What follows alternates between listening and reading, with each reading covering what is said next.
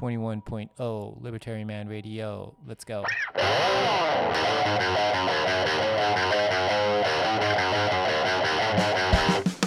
In the long run, we're all dead. Give me control of the nation's money, and I care not who makes its laws. Negative interest rates are the dumbest idea ever. The Federal Reserve is not currently forecasting a recession. Chancellor on brink of second bailout for banks. I've been working on a new electronic cash system that's fully peer to peer with no trusted third party. Good morning, Bitcoiners! How's it going on this awesome Sunday afternoon? 今日は2月18日の日曜日ですけれども、 えー、今日もですね、デバタリマンラジオライブスタジオから生配信でいこうと思うんですけれども、皆さんはどこから聞いているんでしょうかね ?Alright, let's go! ではですね、まあ、いつもみたいな感じで、Spaces のツイートの下に、インフォグラフィックをぶら下げてるので、えー、まあそれ見ながら話を進めていくっていうのと、あと、まあこのライブは、まあ基本的には自由、自由とか、うん、について自由に話す、あそんなプログラムなんですけど、えーまあ、自由を一番強力に推進してくれるものが、まあ、これがこうベッコインだったりするんで、まあ、ベッコインの話題があまあ若干ですけど若干多めになりがちなんですけどあまあベッコインのこととか、まあ、それ以外のことでも何でも、えー、シェッコイニングじゃなければあの何でも OK なんで、えー、スペースのツイートにリプライしてもらう形でえー、そしたら見てるんで、えー、お題にさせてもらったりしてます。あと、喋りたい人がいたら、スピーカーリクエストなんかも、あ自分が見逃してる場合もあるんで、まあ、その場合はまたリプライしてもらえると、まあ、そっちは見てると思うんで、そんな感じで、えー、自由にやってるので、早速、インフォグラフィックをいくつかぶら下げようと思うんですけども、えー、how's it going? サトル中川さん、ポールコさん、カズマンさん、朝げさん、ひよどりさん、Good afternoon, guys. I hope you are doing well. OK。では、ああ、そうそうそうそうそう。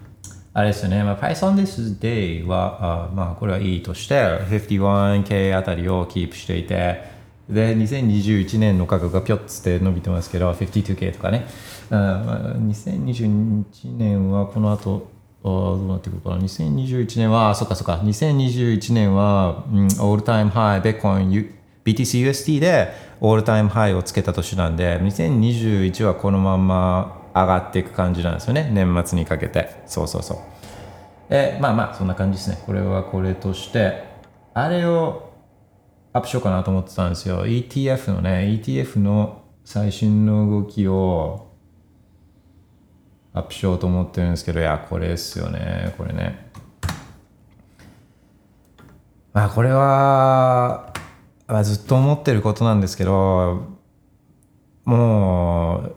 やうん、だ ETF がいいか悪いかとかは別にして、まあ、これはもう来るもんなんでベーコインが成功してったらあのワール・ストリート・ブローズたちも当然混ぜてよって言ってくるっていう話はよくしてると思うんですけど、まあ、これは inevitable っていうかもうベーコインが成功するんだったら多分通らなきゃいけない道通らなきゃいけないっていうか、まあ、どど通ることになる道だと思うんですよね。金融機関もいや俺らも混ぜてくれってなってくるんでね。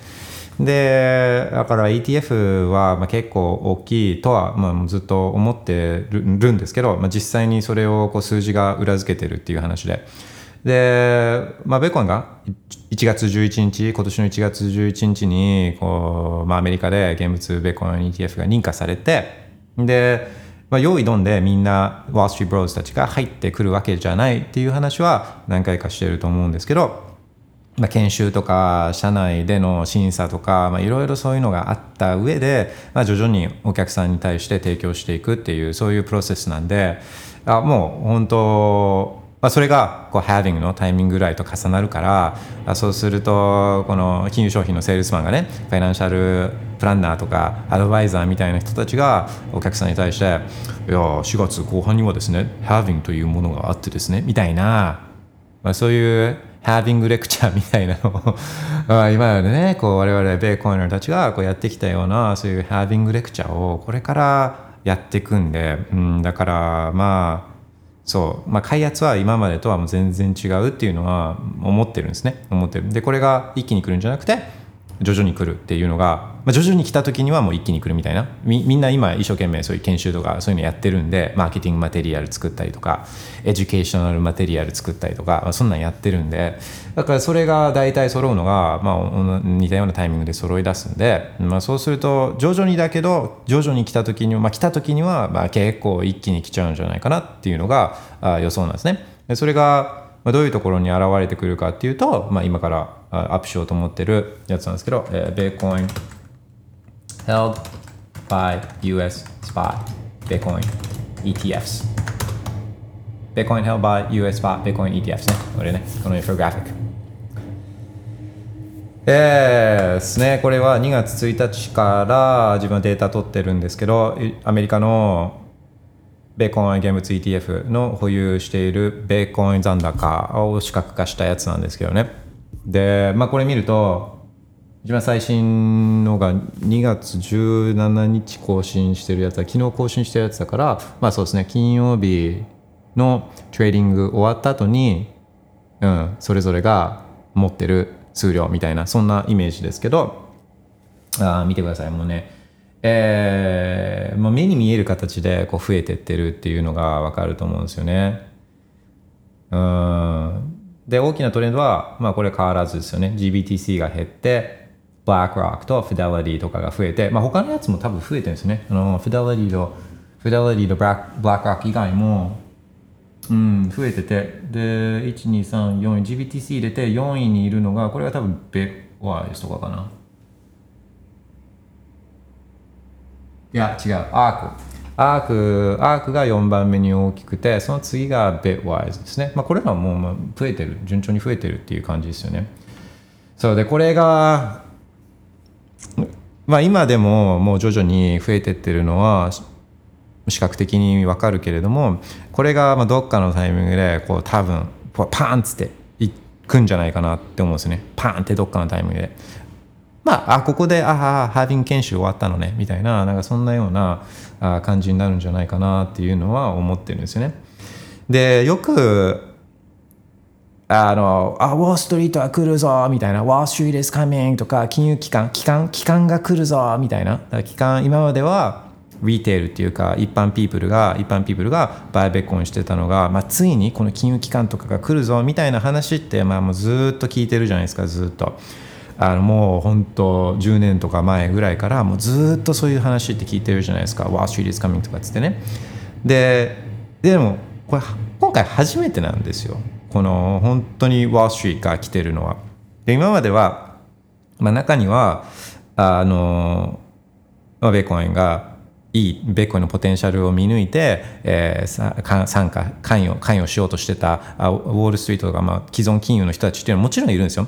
もちろんいるけど、まあ、それはあちょっとその面倒くさいやり方だったりとか、まあ、派手にはできなかったってことですね。派手には。だから GBTC みたいなとても効率の悪い持ってる人が損するようなねあのそういうような商品が人気があったわけで、まあ、本当とかあと MicroStrategy とか MicroStrategy とかそういう MicroStrategy の株を通じてなんとかベッコに対して exposure を取るとか本当そういうことしかできなかったんですよね。で大きな形で目立った形でっていうのは本当に今までできてなくてでも例えばあの前回のハービングの時とかもあいやもう期間は来てるみたいなでも期間って誰とかっていうので例えばあの 3AC とか？3AC とか、まあ、そそんなやつらじゃないですか。あのでそそれ、まあまあ、FTX とかねアルミダとかそんなんじゃないですか。で彼らはもう全然その wannabe っていうかポーザーっていうかもう全然、えー、そういう機関そういう機関の話をしてるわけじゃないですよねそういう機関の話をしてるんじゃなくてもうそれこそ本当ブラックロックのお客さんとかフィデリティのお客さんとかブラックロックのお客さんとかフィデリティのお客さんとかそそういう人たちはまあちょっとはちょっとはそういったアラメダとかあ F あ 3AC とか買ってたかもしれないけど、まあ、それ本気で買うわけじゃないんで絶対。本気では買わないんで、まあ、ちょっとちょっとあのこんなポケットマネーで少し入れとくかみたいなそういうことはやってもあの本気では買わないんで。で本気でそういう人たちが買うのはあ本当に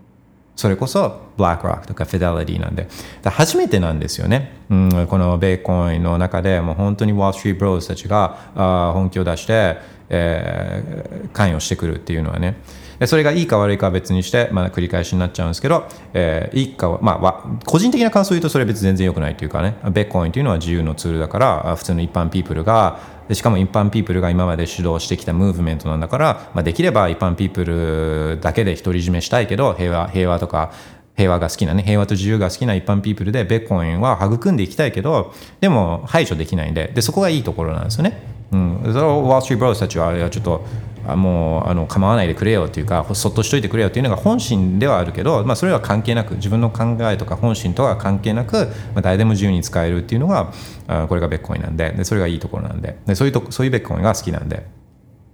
だけども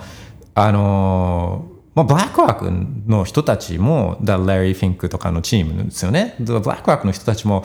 こんな人気出るの、えー、っていうぐらい人気出てるんですよ。この ET ベッコイン ETF っていうのが。えこんな人気出ちゃうの？つってまあなるとああじゃああ Ethereum ETF もやるかみたいな話をこの人たちはするんでだからまあもうほっといてくれよっていう感じなんですけど、えー、だけど、まあ、それだけ人気なんですよね。あのベッコイン ETF っていうのは。うん、だからまあそれは人気出たらまあ儲かる。で儲かるんだったらそれを押していくっていうのがまあ単純な思考なんであうん、これは、このベーコンは、ベーコン ETF はもう押される。あ、押しですね。この人たちは押していく。押していくから、まあ、まず押しポイントその1は、もう押し押しポイントその1はもう直近迫ってるベーコンハービングなんで、これに向けて、もう予想ですよ。予想ですけど、ベーコンハービングに向けて、えー、ベーコンハービング研修を顧客に向かってもうやりまくるっていうのが、これが自分の予想ですね。だからポーンっていくようなのはもう本当、この、この今アップしたベコン ETF のこのインフォグラフィックがポンって本当なんかパラバーリックにね行き始めるのは、えー、これはそうですねやっぱハーディングぐらいのタイミングなんじゃないかなっていうのが自分の予想ですね。で でまああそうなった時のベコン USD の価格 BTCUSD の価格はもう、うん、恐ろしくて想像もしたくないようなねなんかそんなようなあことになってる可能性っていうのはあるんじゃないかなとは思ってるんですけどね。ボーボーボーボーボーボーボーボーですよね。うん、OK。で、うん、うん、ね、うん、そんな感じかな、これは。だ引き続き、その辺はウォッチングですけどね。OK! いやいやいやいや。えー、では、ちょっと notification を早速チェックしたいと思います。はい、 spam block、spam block、spam block。はい、 spam block。スパムブロック。スパムブロック。スパムブロック。めっちゃスパムいる。OK、スパムブロック。Alright。で、今日はですね、Twitter の notification、Spaces のツイートにみんなが送ってくれているメッセージを紹介する形で今あ進めて、えいつも進めていますけれども、早速、サトル中川さんから、having の前に20万ドルはいきますか？うん、ハービング前20万ドルは、うんと、まあ、いかないんじゃないかなとは思うんですよね。あそれは、まあ、重力重力があるんで、重力には逆らえないんで、まあ、一応ちょっと見ときますか。あのかんまあ、感覚で言うと、まあ、多分いかない。で、一応データで見ときますか、データでね。えー、そういう時に自分が見たいのはあれですね、えー、自分が作っている Price to 30 Day Moving Average with Bands を見て、まあ、自分はそういうのは見るんですけど。えー、っと30 Day ね。30 Day あれ？あこれだ。うん20万ドルはねちょっとまあ、他のいろんなことがもうほんといろんなことが重なったらありえると思うんですね。いろんなことが重なったら。で例えば、uh, having、まあ、これはまあ絶対来るじゃないですか。having 来て、えー、例えばじゃあ3月とかにとか4月とかに、えー、フェッドが利下げ緊急利下げする、まあ、緊急利下げするってことはなんか金融トラブルが起きている。銀行が潰れそうとか金融機関が潰れそうとかそういうやつですね、えー、そういうことがなんか起き始める。まあ、うん、起き始めるとかっつって。えー、多分それだけじゃいかない。それだけじゃいかない。それだけだったら、まあ多分オールタイムハイはあいくと思うんですよね、この2つで。で、もう having 一つだけでオールタイムハイ行くことはあり得ると思うんですね。オールタイムハイ行くことはありえあり得ると思うんですけど、まあ、金融機関とかに火種が出ると、火種が発生するとか、ちょっと煙が出始めるとかってなると、まあもうこれは多分オールタイムハイはこのコンビネーションで、having とその金融機関くすぶりとのあのコンビネーションでオールタイムハイ以上はいくと思うんですね。で、でも20万ドルは、まあそういう意味でオールタイムハイのこう3倍とかなんで、で、そうなってくると、まあこれだけだと、ちょっとやっぱ起爆剤としては少なくて、まあ長期的にはいくんですよ。長期的にはいくけど、having 前っていうこのスプリントっていうか短期競争なんで、まあそうなってくると、うんともう2つぐらいいるんじゃないかなと思って、えー例えば、アップル、Pay にインテグレーション、アップルがベッコイン買っていることを表明して、えー、Apple Pay でのこの integration をとか、 native wallet を発表しましたみたいな。だからそんなんとかが、とかね、あともう一つ、例えば、アルゼンチンとかが、あベッコインをあ reserve として保有し始めましたみたいな、なんかそういうのですかね。そういうのがあると、もうそのコンビネーションだったら、あ20万とかは、まあ、いっちゃうかなっていう気はするんですけどね。うん。あ、そうで、さっきの話で、えー前回のハービングだと、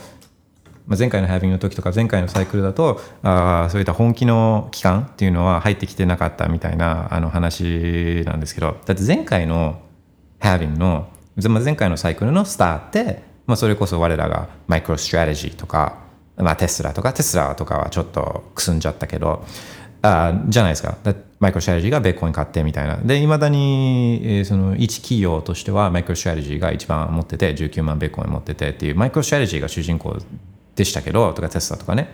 あのそういったそういう機関っていうか既存の企業っていう意味で。だから MicroStrategy ってまあ 最高っすけど最高最高っすけどでも、みんながみんな知ってる会社じゃないんでベッコインの前とか本当知ってる人とかも少なかった、まあ、そういう会社なんでででそれが前今までなんですけどこれからはそれが変わってくると思うんですよね。まあ、マイクロストラテジーだけじゃなくてもう本当にみんなが知ってるようなね、えーそういうような会社があベーコンベーコンベーコン混ぜてくれよっていうふうに、まあ、なるのが、まあ、このこのこのこう、まあ、4月から始まるサイクルだと自分は思ってるんですね。でそれを、まあ、そういう人たちのそういう人たちにアクセスを提供するのが、まあ、これがベーコン ETF とかだったりするんで、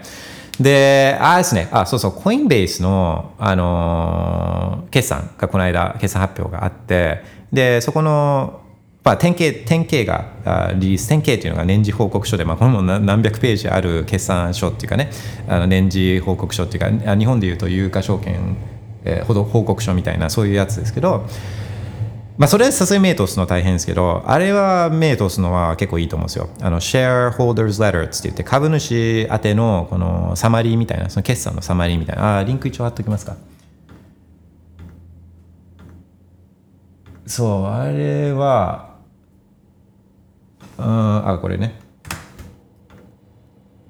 まあ、あれはちょっとそのそういう、まあ、機関の動向じゃないけどみんなどんな感じでやってるのかなっていうのをあ把握探る意味では結構まあいいいいんじゃないかなと思うんですよね。で、えー貼っときますね。Twitter、Spaces、Spaces のツイートの下に貼ってます。えー、Coinbase、Shareholder Letter。コインベースの株はですね、そ去年の1月かな、1月に33ドルぐらいまで下がったんですよね。えーで、その時に、コインベースいいんじゃないの ?NISA で持つんならいいんじゃないの？っていうツイートをしてるんですね。で、まあ今190ドル180ドルとかだからまあ1年間で1年ちょっとで6倍とかそんなんなんで結構いいコールだったんじゃないかなと思うんですけどあまあベーコインを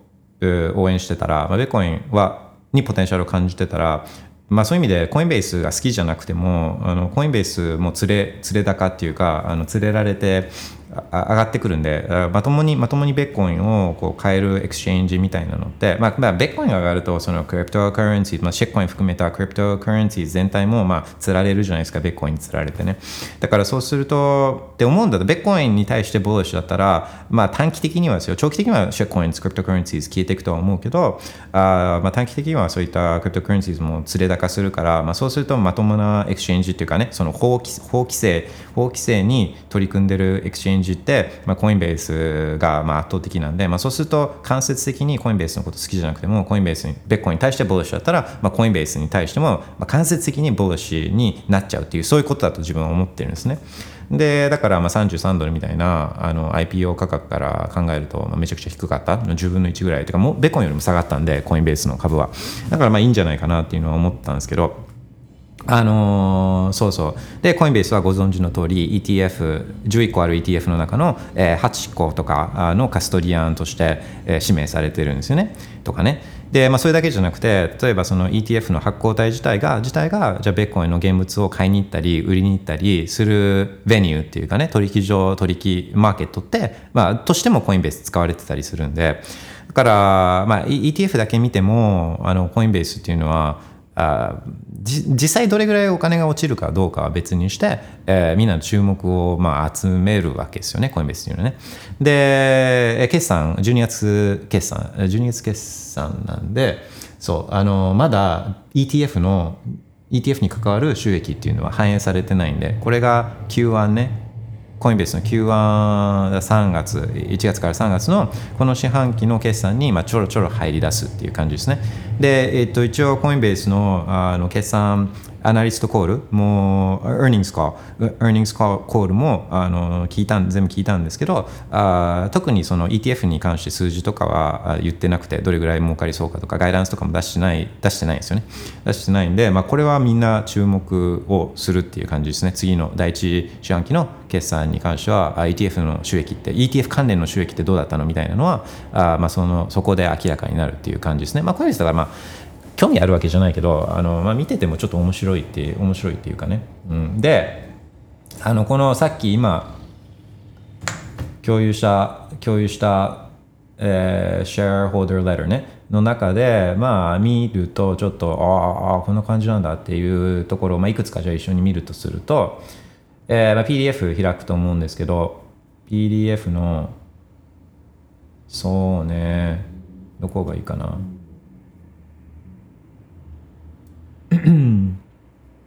まあそうですね単純やっぱトップラインというか売り上げとかが一番まず見始めるところだと思うんで、えー、ページ3とかページ3を見ると一番上に Total Revenue ってあって、で、Transaction Revenue っていうのがあって、この Transaction Revenue っていうのが、まあ、実際にコインベースで売り買いとかをしたときに、コインベースに入ってくる収益っていうやつですね。で、ポイント、まあ、ポイントは、まあ、自分が注目しているのは、こう Q4 ね、えー、第4四半期だから10、11、12月のこの取引からの収益っていうのがその前の四半期の、まあ、倍倍じゃないけどかなり増えてるのが分かると思うんですよ。だから Q3 だと、えー、288これ million だから、うん、そう288 million ドルだったのが、えー、Q4 で529 529 million になってるってことですよね。で、でまあ、これはまあ思い返してみると、この辺りから cryptocurrency、まあ、ベッコインね、ベッコインのあと cryptocurrency の価格が上がり始めたから、あ今までちょっと遠のいてた人たちとかが戻ってくるんですよね。おやおや、って言って何が起きてるんだみたいなね、そんな感じで。で、特筆すべきは、この institutional、institutional っていうのが、これがまあ要は、まあ、法人契約してるようなとか機関機関機関系の人たち、 consumer が一般ピープル、 institutional が、まあ、そういった機関系の人たち、まあ、プロ系の人たちっていうことですね。インスティテューショナルのディマンドっていうのがこう増えてるっていうのが、まあ、これが結構際立ってるんですよね。で、えー、まあまあとかね、そんなようなことを見てると、あ、じゃあそれが Q1 になったらどうなのみたいなね。とか、まあこれがあそうかだから前回のそういったピークの2021年と比べてどうなのみたいなね。で、まあ、コインベースの場合は費用をすごいカットしてるんですよ最近。費用コスト。コストをすごいカットしてるから利益出してるんですよね Q4 なんかも。あそれも見ておきましょうか。あまあその前にねその前にえー、その下に Subscription and Services Revenue っていうのがあるんですけど、これ、まあ、トレード以外の収益なんですけどこのステーブルコインレベニューっていうのが結構出ててこれ171 million dollars なんであの、まあ、結構出てるんですよねこれが。でこれって何かっていうと、えー、USDC ねコインあえー、c i r c l と一緒に、まあ、c i r が発行してる USDC、えー、これからの収益っていうのの一部をコインベースが得られるっていうようなそういうディールになってるみたいでそれからの収益っていうことですね。えおそらくああでもちょっとわかんない。ああでもね。まあ、おそらくその USDC 発行するときにお客さんが USD, USD を、えー、Circle に預けるじゃないですか。で、その USD を Circle はあ、まあ、MMF とか国債とかそういうのにぶち込んで運用しているはずなんで、その収益の一部だ、今それって5.25%とかね、5%台の利回りなんで、それの一部をこうあもらってるとかそういうことなんじゃないかなっていう気はするんですけど、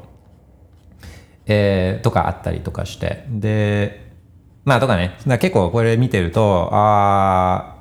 こんな感じに今みんな考えてるんだっていうのは、なんとなくこう、わかる、うん、掴むことができるかなと思うんですね。コインベースのね。とかですね。まあまあまあ、そうそうそうそう。で、えー、Earnings Call で言ってたのは、そのイ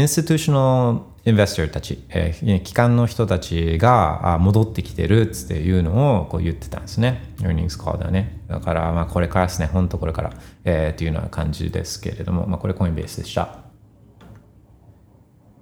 で、そんな話をしている間に、えー、インフォグラフィックが更新されたので、3day moving average with bands。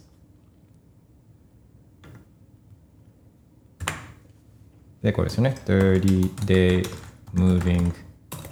Average analysis. ね、えー、またインフォグラフィックをアップしました。佐藤中川さんのご質問で20じゃなくて 200K ですよね。20万ドルなんで。うんともうほん今までの統計的データをによればですよ。瞬間風速的に。まあ今はハビングまで60日とか、まあ、今2月終わりだから、うん、もうちょっとか。でも70日とか多分それぐらいだと思うんですけどハビングまで。あ70日って言ったらこの下の時間軸で言うともう本当1メモリ分ぐらい、うん、1メモリ分ぐらいだと思うんですよね。でそれぐらいのこの助走距離でいけるところの、まあ、一つの指標が一つの指標があこの Upper S3 っていう線。一番外側にある紫の濃い線。これがまあ瞬間風速的に過去の統計データに基づけば、まあ、行くことはまああり得るような、まあ、そういうやつですね。行くことはあり得るみたいな。あのレアケースではあるけど行くことは過去のデータによればあり得るっていうそういうやつですけどそれが今あるのがえ、6万ドル6万5千ドルとかなんですね6万5千ドルそうだから、まあ、上昇していくとこれを一緒にベッコの価格が上昇していくとこの線も一緒に上がっていくんで上がっていくんで、えー、必ずしもこれがマックスっていうわけじゃないですけどじゃないですけど瞬間風速的にはここぐらいが統計的なあ、まあ、重力が効いてくるところなんですね。だから6万5000ドルは前回のアウタイムハイが6万9000ドルとかなんで、うん、とそうするとさっき言ったように、まあ、having だけでは having だけでも、まあ、オールタイムハイは行く可能性はあるけどそれはやっぱ6万9000ドル。でさっき言ったいろんな要素とかがもし同時に発生同時に発生すれば発生すればあまああり得るかもしれないみたいなそんな感じですね。うん。そうそう結構面白いでしょこれ。Alright 佐藤中川さん Thank you for that question え、ニューヨーク。え、ニューヨークコミュニティパンクとか、きな臭いですよね。Apple Pay で使えるようになるのは最高ですね。ニューヨークコミュニティパンクっていうのは、これは何ですかね？えー、ちょっとダクダク語をしてみますか。ニューヨークコミュニティパンク。まあなんかもう、まだ、まだダクダク語してないですけど、もう想像するになんか、ええなんかちょっとあのいまいちな感じはするんですけどなんですかニューヨークコミュニティパンクってパンクってだってコミュニティからはみ出すみたいなはずなのにしかもニューヨークって規制がんじがらめのアメリカでも最も自由が少ない、えカリフォルニアに次いとか同じぐらいのレベルで自由のない州なんであもうそれ自体でいけてない感じは確かにするんですけど、まあ、一応だったらこう。なんすかこれ？えーああ、バンクね。ああ、いや、ああ銀行の話な。パンクに見えたんで、ああ、sorry ね。銀行でしたね。そうそうそう、こいつらだってもうややばいですよね。こいつら株価もだだ下がりしてたし、ああ、本当だ。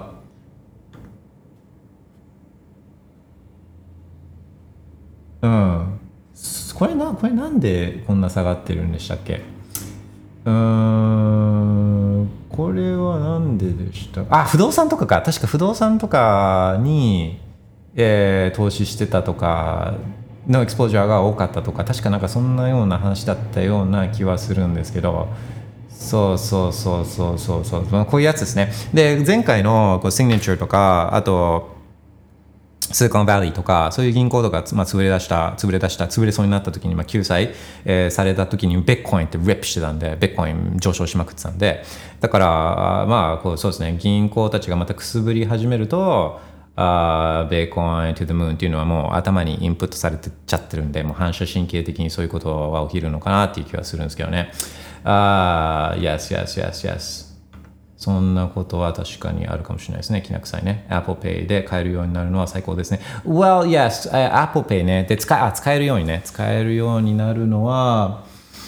うん、まあ、それはなかなか自分で言いながらも、でもなかなか起き起きる可能性っていうのは、まだまだ遠いのかなっていうのは思うんですよね。だから Apple が、まあ、いくら、いくら、あじゃあ、あ OK、クリプトグラフィック的にもう超えれば、まあ、ビットコインってもう超安全あなんだけどあのっていうのが分かってても、えー、それをお客さんのそういうお金をこう、まあ、要は預かることになってちゃうわけじゃないですか。まあ、直接預かんなくてもカストリアルモデルじゃなくてもそのアップルが提供するウォレットを使ってお客さんがこのベッコインを持つっていうことになると、まあ、ちょっとはやっぱそこに責任を持つことになるじゃないですか、アポが。だからそういうことは、まあ、おそらく、おそらく当分はやらないんじゃないかなっていうのは思うんですよね。うん。だから、まあそこは、うんね、だどう、どうやるのかなっていう気はするんですけど、まあ、うん、そうですね。うん。直接、Apple が Bitcoin Wallet をリリースするっていうのは当分ないんじゃないかなとは思いますね。Alright. そうそうそう。さっきも言ってたように、こうやって、えー、スペース、ツイート、スペースのツイートの下に、えー、こういう感じでお題をもらったりしてるんですけど、あの、ファウンテン、ファウンテンアップでも質問を、えー、送って、えー、くださっている方々がいるので、それを今日は紹介したいと思ってるんですね。で、ファウンテンアップは、パーキャストを、ベーコインのパーキャストを聞きながら、ベーコインがもらえるっていう、そういう最高のアプリケーションで、まあ、リバタリマンラジオも、えファウンテンで聞くことはできるんですけれども、えー、ファウンテンではですね、その質問も送ったり、コメントを送ったりとか、あと、ベーコインも送ることができるんで、えー、早速今週ですね、ベーコインを送ってくれてる方々紹介したいと思います。えー、ユーザー15043505さん、アキラセブンさん、カペッペさん、ミナミさん、えー、アキポンさん、パラさん、Thank you very much. You guys are awesome. えー、thank you, thank you. で、えー、いただいている質問が、とかコメントですね。とかコメントで、えー、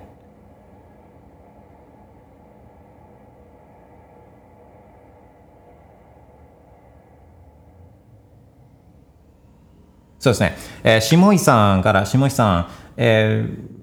ノートを取りながらリバタリマンラジオをこう聞いてくださってるようで、まあ、どういうところが参考になりましたか？っていう質問をしたところ、まあ、特にパスフレーズの話が勉強になりました。これまではなんとなくしか理解できてなかったので、えー、 wallet Cryptosteel で放置してましたがあラジオのおかげで自信を持って13単語25単語の wallet を作ることができました。Awesome Congratulations! 下日さん、うん、最高ですね。まあそうね。あこう何をやってるかっていうのをちゃんと理解した上でこの辺はやらなきゃいけないんでなかなか難しいところではあるんですけど、うん、まあ一回自分ではやってみてでそういった、まあ、1224単語、え、とかの取り扱いをもうマスターしたなと思って自信を持てるようになったら、まあ、次は BIP39 のパスフレーズこれは、えー、見るのがいいと思うんですよね、まあ、かなり自由度が広がるしあの、まあ、安心安心も増えると思うんですよね。そうそうそうそうそうそう。で1224単語だと盗難とかのリスクがあるので取引所にも分散していたがあ早速引き出して送金できました。リバタリマンさんのおかげです。ありがとうございます。ということですね。うん。あとはコールドカードのオフラインでの管理の仕方も興味深かったですっていうことですね。うん。Alright. Thank you very much 下木さんあーと、ユーザー274-783393マイエピソードとても勉強になります。ありがとうございます。えー、このエピソードを聞いて複数のハードウェアワレットを持って分散するべきか迷いました。えー、リカバリーフレーズや BIP39 パスフレーズを適切に管理して誰かに見られたり盗まれたりするようなリスクを減らしたとしても使用しているワレットが原因でえー、ベッコンを失うリスクは、えー、コーカードやレッジャーのようなウォレットだとしても存在しますでしょうか？っていう質問だったんですね。質問ありがとうございます。これはまあ結構気になるところじゃないですか。なので、これをちょっと今日は取り上げたいと思うんですけれども、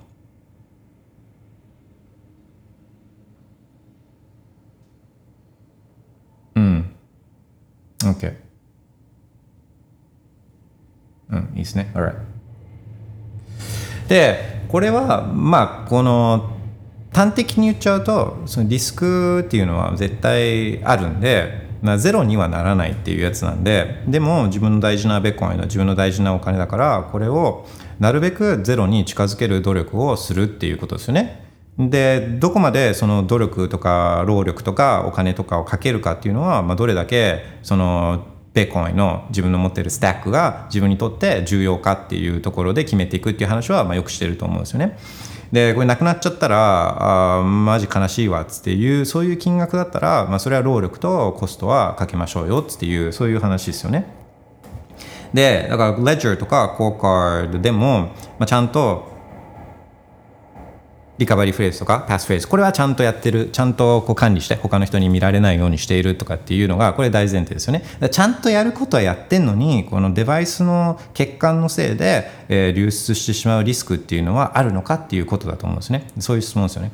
でそれはまあもう悲しいかな。ゼロじゃない。ゼロじゃない、えー、だけどだけどあのこのレッジャーとかあコーカーっていうのは、まあ、とても、えー、そういう意味でよく作られているデバイスででだからまあやれることはできる限りのことをやるっていうことなんで、まあ、できる限りのことはできているっていう、まあ、そういうことなんですよね。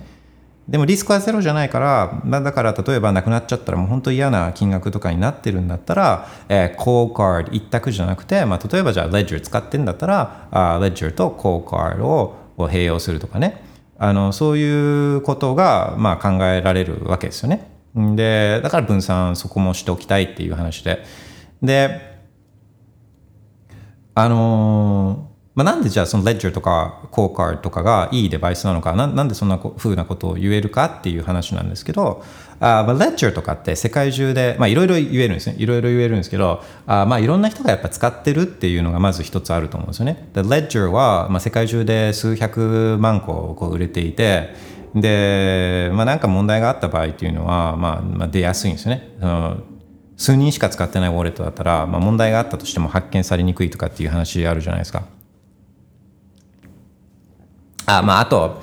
あのそもそもそもそもこのウォレットのデバイス依存のことっていうので、まあ、ベッコインのセキュリティ自体はもうすごいこうもう数学的にもうこれはできているんでそれをうまくデバイスがエクセキュートできるかっていうところなんですよね。で一番そのデバイス依存の問題として、まあ、あり得るところとしてはあそのランダム発生 private key を生成するとき、まあ、ウォレットデバイスを使って生成するじゃないですか。でその時にランダム性が不足する、まあ、エントロピーが不足する問題っていうのが、まあ、これが一番あり得るところなんですよね。だからこのデバイスからデバイスから private key 自体がなんかこう USB ケーブルを通じてこのパソコンに吸い取られちゃってでそれが流出するっていうケースっていうのはこれはまあめちゃくちゃ少ないんですよ。で、えー、だらしなく、まあ、だらしなくパソコン使っちゃうもそもそもダメだからそこは変えたいっていうところなんですけど、まあ、普通に、まあ、エロサイト見ないとかこのなんか変なアプリケーションバンバンダウンロードしないとか、まあ、普通に行儀よくパソコンを使っていたらそんなこのデバイスから抽出されてこう抜かれるみたいなことって、まあ、あんま考えなくていいんですね。でましてや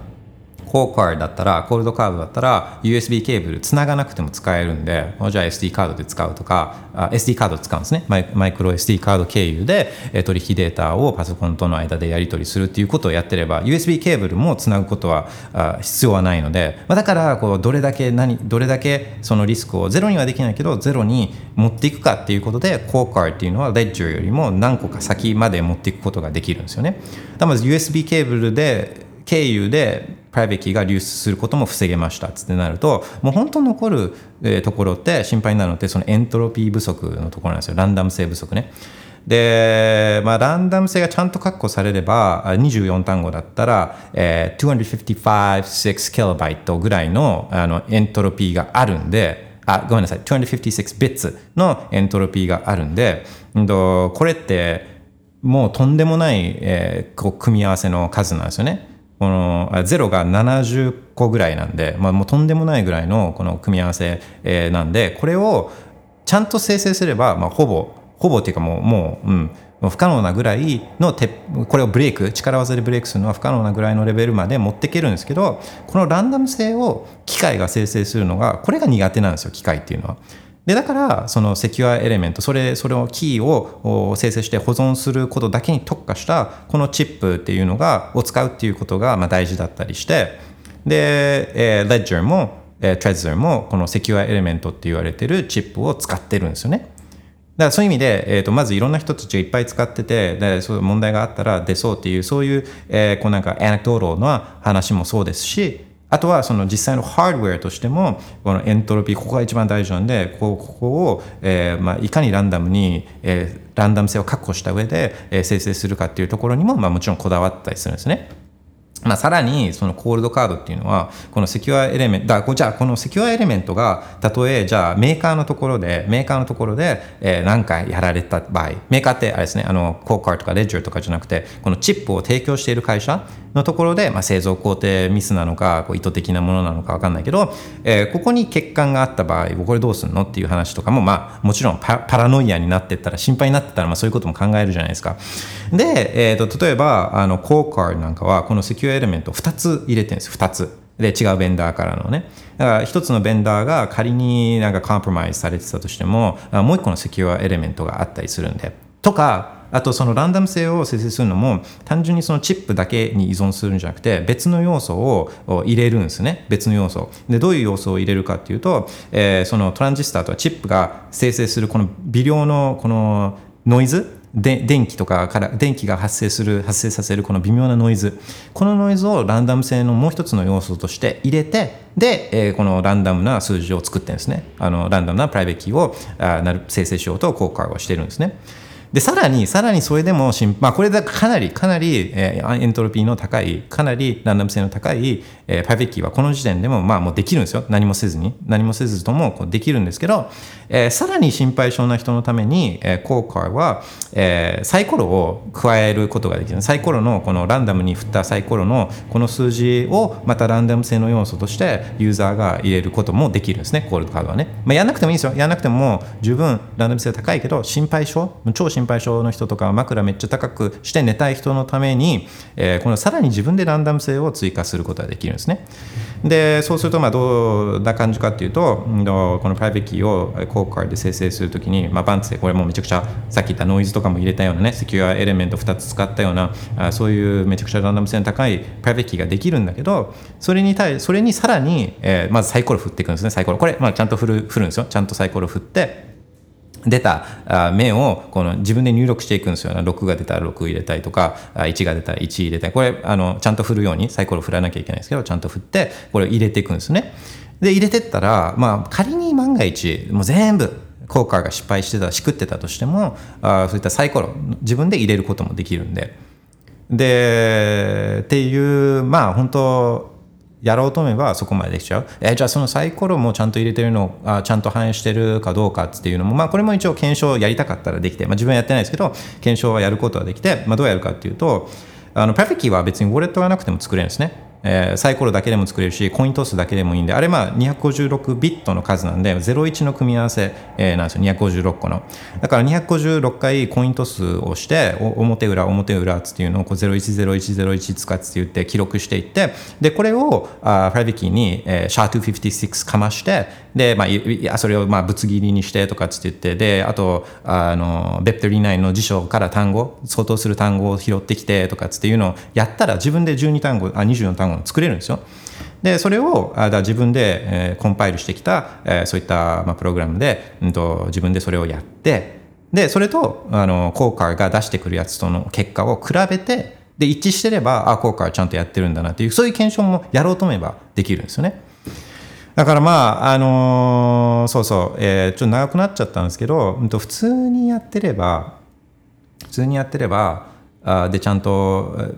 復活の呪文の管理をちゃんとやってればでパソコンとかもまあだらしなく使うんじゃなくてちゃんと行儀よく使っていればあまあ相当を相当このデバイスのせいで、えー大事なベッコインがなくなっちゃうっていうリスクは相当、まあ、もう本当普通だったらあんま心配しなくてもいいぐらい、えー減らすことができるっていう、まあ、そういう答えに、まあ、長いんですけどなっちゃうっていう感じですね。でまあもちろんそのそもそもの前提に問題があったみたいな、うんまあ、そういうことはありえるかもしれないのでゼロじゃないんでそれもね。うんとまあだから時々年に1回とかでよくあそういえば年末の時にも言ったと思うんですけど年末のちょっと休み仕事休みとかで仕事納めで休みになってで、まあ、やることもなくて暇な時に一回年末大掃除の一環であのベコインのあのウォレットとかの状態をちょっと見とくとかあのちゃんとやり方を覚えてるかどうかのこのこのエクササイズをね、年に1回のこのエクササイズをやることを進めてたと思うんですけど、本当年に1回ぐらい、あ、なんか、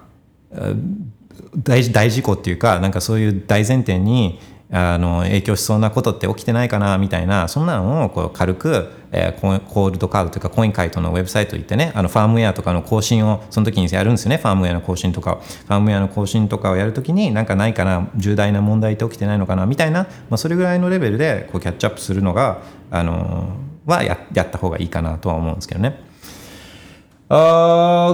Okay, thank you for the question. まあそうそう、そんな感じですかね。まあ心配になるのはわかるんですけど、もう本当コーカード入れて、で、Ledger もね、あのまあ今まで使ってた Ledger とかもあって、で、BIP39 passphrase 入れてて、で、その BIP39 passphrase と、あと復活の呪文12単語、24単語はまあちゃんとね、別々のところに保管しておいてとかっていう、もう本当にさそういう最低限のことをこうやってればまあ基本的にはもう、うん、今のところは大丈夫っていう感じですかね。まあそれだけでも相当相当なんでね。あのーこのスマホのスマホのハードウェアだって、まあ、ちゃんと行儀よく使ってるスマホだったらあの、まあ、そこまでめちゃくちゃ心配っていう感じでもないんでね。だからうん。まあ、そんな感じですね。心配なのはよくわかります。Alright、えーでは、 notification チェックするのと、あと、ああ、そうそうそうそうそうそうそうそう。そうそうそう。あの、RB 経由で、ベーコンを送ってくださってる方々もおりまして、あ Thank you very much for the sats. で、そこでもメッセージが入れられるんで、そこでもこうコメントをいただいてたりするんで、えーそれもちょっと紹介したいと思います。えー、ナンチャクから Trezor へ初送金しました。Self Bitcoin です。最高です。ポーさん、Yes。あ、Tresor にされたんですね。あ、そうか。あの、Ledger かなと思ったんですけど、Tresor ですね。Tresor も、いや、いい俺とですね。あ、でも、最高ですね。それはね。うん、OK、OK。ちゃんと復活の呪文を管理ですよね。で、あと慣れてきたら、まあ、Bep39 もちゃんと調べた上でね、調べて何をやってるかっていうのを、こうちゃんと理解した上で、まあ、少しずつですね、ベイビーステップス、ちょっとずつ、ちょっとずつ、温泉入るときも一気に入ると、あの、ダメなんで、まあ、ちょっとずつ足、足、足の方から少しずつ入っていくじゃないですか。温泉もね。そんなような感じで、あの、ベイビーステップスを取ってやってもらうといいかなっていうふうには思います。Congratulations, ポーさん。えー毎ほぼ毎日2時間のラジオを話せる人と聞いてる人がいるのベーコン すごすぎる。すごすぎるポーさんに。そうそうそう。最近こう話すことがいっぱいありすぎて、えー、2 hour monster エピソードを連発しすぎてるんで、まあ、今日はちょっと、えー、そうですね。あんま欲張らないようにはしようと思うんですけれども Thank you ポーさん。えー、あとはうん。Alright、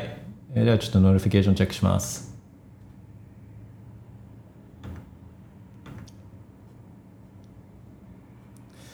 4住むベコインさん、機関投資家が入ったこれか。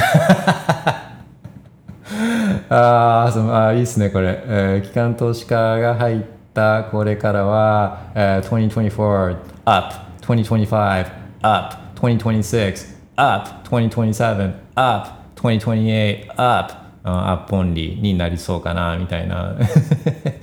まあいやまあそれはえっ、ー、と、まあ、ないとはまああるかもしれないけどあの可能性としてはあのなんとなくその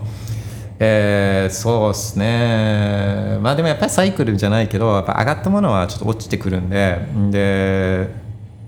そうあのそういうことはなんかあるのかなとは思うんですよね。まあ、やっぱりこう一直線で上がり続けるものっていうのは基本的にはないんですごい上がった場合は、まあ、ゆっくりだから上がっていくのがいいんですよね。ゆっくり上がっていくのがよくてバーンって上がっちゃった時にはそのだからワール・ストリート・プローズたちが研修期間を終えてでそのカスタマーたちにそう顧客に対してあのいやえー来週起きるハービングはですねとかって言い出して、えー、なので今週買っておくのがおすすめなんですけれどもみたいななんかそんな話をしだしてでバーッつってみんながフォームをしだして普通の一般ピープルっていうか今までベッコン持ってなかった人たちが、え、フォームをインしだしたらまあ多分パンツっていっちゃうと思うんですね。パンっていっちゃった時にいっちゃった後はでもやっぱりね落ちてくるんですよ。落ちてくるんですよ。で You gotta remember, guys. この初めてそのブローカー自分の証券口座を通じてこのベッコイン ETF 買う人たちは、まあ、今までちゃんとそのベッコインオレンジピリングまともなオレンジピリングを経てない人たちなんで They got weekends Their hands are so weak. 握力めっちゃ弱いんです。握力めっちゃ弱いこの人たちは。まだ全然その洗礼というかベッコインの洗礼受けてないしこのベッコイン4年大学ベッコイン4年大学も卒業してない人たちがもういきなり来るんでこの人たちは超 weak hands マジで握力なし。あちょいそういうボーイたちなんで、そういうボーイたちが買うんで、もう全然ダメ。あもうちょっと、まあ、上がったら、オーマイガーシ俺天才、俺最高、俺マジで、えー、天才トレーダーとかって言って、はい、理覚理覚ってやっちゃう人たちなんで、この人たちはね。あ、まあ、あの、もういるっていうことですね。んで、オーマイガーシ I gotta lock in my gains、今年のボーナスこれで確定、はい、売りとかつって言ってね。で、まあ、この人たちはその後、ベーコインがこう 3x とかしたら、Oh my god, I gotta go, buy,、uh, I gotta go back in みたいなね、I gotta buy back in とかつっていう人たちなんで、まあまあ、それで、まあ、みんな握力を鍛えていくことにはない。最初入ってくる人たちの握力はまじ凄まじく弱いんで、弱いことをまあ想定しなきゃいけない。で、機関の人たち、その本当のインスティテューションっていうのは、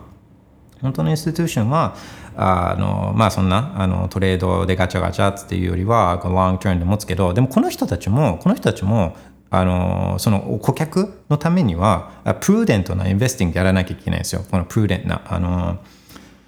まあ、顧客の利益を確保っていうのが第第一命題なので、すんごい上がった場合はもうね、売りたくなくても売らなきゃいけないんですよね。売らなきゃいけない。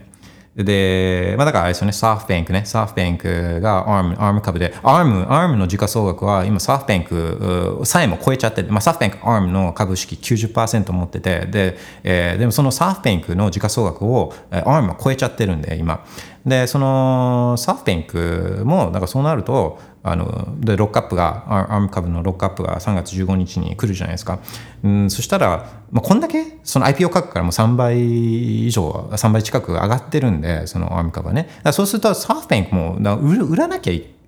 売ると思うんですよやっぱり。それってそんだけ上がったら。でいくらいくらねいくらアームが、まあ、 sexy company というか、まあ、熱い会社であのその将来性をサーフィン考えてたとしたとしても、まあ、多分ね3倍とかも上がっちゃうとちょっとその売らなきゃいけないんじゃないかなと思うんですよね。うんまあ、みたいなね、なんかそんなようなことがあるんで、あのまあ、 up only はどどその毎年、毎年きれいにそのよ前前年をこう上回る形で、えー、ずっと上がり続けるかっていうと、まあ、それはあそういうふうにはならないんじゃないかなっていうのはあの思うんですけどね。Alright. Okay, awesome, awesome. OK、そしてそんなとこですかね、とりあえずは。あの、OK、今日は俺どれぐらいだ？時間経って。今が。12.39あちょうど1時間ぐらいかな。えー、まあ大丈夫そうっすかね。あとなんか見逃してたこととか。今まで話そうと思ったけどこう話せてなかったこととかあるかどうかをざっとチェックしてうーんこれかな？もしもし。あもしもしすみません。お世話になっておりおます。世話になっております見逃しておりました失礼いたしました私もギリギリに打ち込んでしまって申し訳なかったです。ああ It's OK ですあの、えっと、最近ちょっと話題に見かけた、えっと、ビットコインのレイヤー2。はい。あの、あの、なんだろう、懸念を表明している方が多く感じているんですが、ほあのあごめんなさい。私レイヤー2もあんまり分かってなくないんですがあのなんだっけ？えっとジャスティンさん？あのトロンの方？ああはいはいはいはい。あのビットコインのレイヤー2を始めるのかな？へえでなんかなんか私もちょっとそれを聞くとすごいえ大丈夫？みたいな感じになるんですけどはい。そのななんですかね？なんかそんな簡単にビットコインのレイヤー2みたいなのが量産されるかんこことがあるんですかね？まあもうそのまあそうよく話してる今までのその人のやってきたこととか評判とかレピュテーションとかトラックレコードとかがまあやっぱこういう時ってまあ必ずしもそれでその人を決めつけちゃうともちろん良くないけどまあみんな忙しいじゃないですか。日々の生活で趣味とか仕事とか勉強とかで。でだからそういう時に一個一個丁寧にこう見ていく時間ってとてもじゃないけどないんですよね。有限だから。あの時間は有限なんで。だからそういう時に参考になるるのがこれが人のレピュテーション評評評判じゃないですか評判でだから行くレストランとかもこうご飯屋さん調べる時も一個一個調べるわけにもいかないからだからまあ、食べログみたいなとか Google マップとかで評判いいところをこう探して、まあ、行くケースが多いと思うんですけどそのその評判って今まですぐに作れるわけじゃないからその今までのやってきたこととか、まあ、言ってきたこととかあそういった、まあ、プルーフ・オブ・ワークじゃないですか今までの。はい。でそれが参考になるんですよね。だからこうそういう意味でもこのジャスティンさんとかって聞いた時点で その人のあレピュシレピュテーション的にあもうなんかもうもうもう怪しそうだなみたいなぐらいの気持ちで、えーまず一回見るとあのーぐまあぐらいが健全だと思うんですよ。仮に仮にいいものを作ってこれから作ろうとしてたとしてもまあまあ一回ちょっと疑いの目で見といた方がまあ安心安全じゃないですか、まあ、失敗こっちは怪我をしないみたいなね。だからそんなふうに思うんですけど、まあ、一応ちょっと見てみましょうか。ジャスティンが何を考えたの？ジャスティンさん Layer 2 Bitcoin とかですよね。まあ Layer2 Tron announces its Bitcoin Layer 2 solution and roadmap だからそうそうこれってその前のスペースでも話したと思うんですけどこうみみんな Bitcoin にあそうそう Bitcoin でブルブルじゃないとじゃブルブルにしかなれない理由みたいなエピソードでと話したのが今までこの Ethereum とかそういったところでやってた人たちもこの Bitcoin あなんか Bitcoin めちゃくちゃいろいろ今起きてるじゃんみたいなそういう Ordinals とか NFT インスクリプションズとかそういうのを見てで戻ってきてるんですよね。今まで他のところに行った人とか。でそういうプロジェクト戻ってきてたりして、まあ、これはまあこれはいいか悪いか別にして、まあ、自分の意見だけを言うと自分はビットコインは自由のお金で思ってるからそれ以外のことってあんまやってほしくないって個人的には思うけど、まあ、止められないんで止められないんで言ってもしょうがないんで。あのーでそういう人たちが来てるんですよね。で、まあ、そういうみんなが行くところにこういうお金儲けしたい人たちはまあ行くんで当然修正そういう修正があるんであの光の方にこう蚊が寄ってっちゃうようなガガが寄ってっちゃうようなもうそんなやつですよね。あのもうよ寄ってくるんですよね。で、えー、とだからあまあそれも現れてるっていうことですね。で自分言いたかったのはあみんなベッコあなんか今熱いのってベッコインじゃんっていうのでこのシェッコインの人たちがこうみんな寄ってきてるっていうそういうことが起きてるんですよね。多分あのまず全体像として。で、uh, Tron announces its Bitcoin Layer 2 solution and roadmap. Today is a significant day for Tron. Let's make Bitcoin fun again とかつってマジ来てほしくないんですけど、uh, マジ来てほしくない。As the protocol behind the world's largest stablecoin market, boasting 55 billion dollars and the decentralized finance total value locked of uh, 22 billion dollars. Tron is set to unveil its groundbreaking Bitcoin Layer 2 solution. Uh, this innovative approach aims to decentralize and intertwine various token types within the Tron network, including stablecoins with the Bitcoin network and its constructed Layer 2s, like the Bitcoin ordinals, in numerous con- con- con-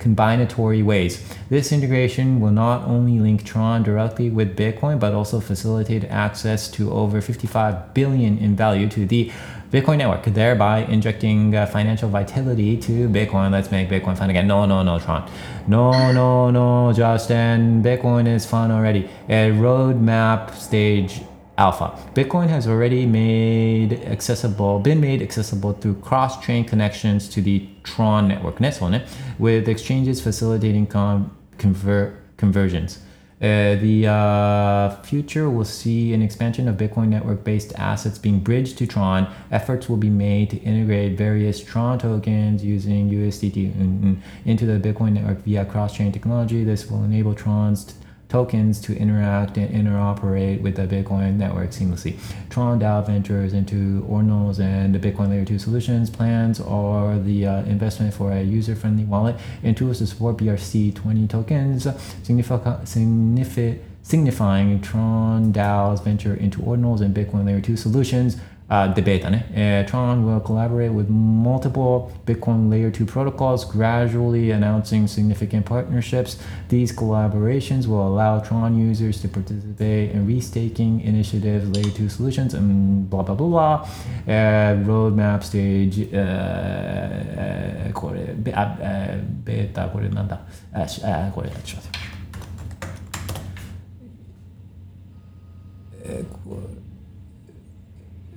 gamma, gamma, gamma, gamma. Uh, the roadmap stage gamma. The announcement of a layer 2 solution that integrates Tron, BTC, BTTC, and the Bitcoin network will make, mark a significant milestone. This uh, solution introduces a protocol that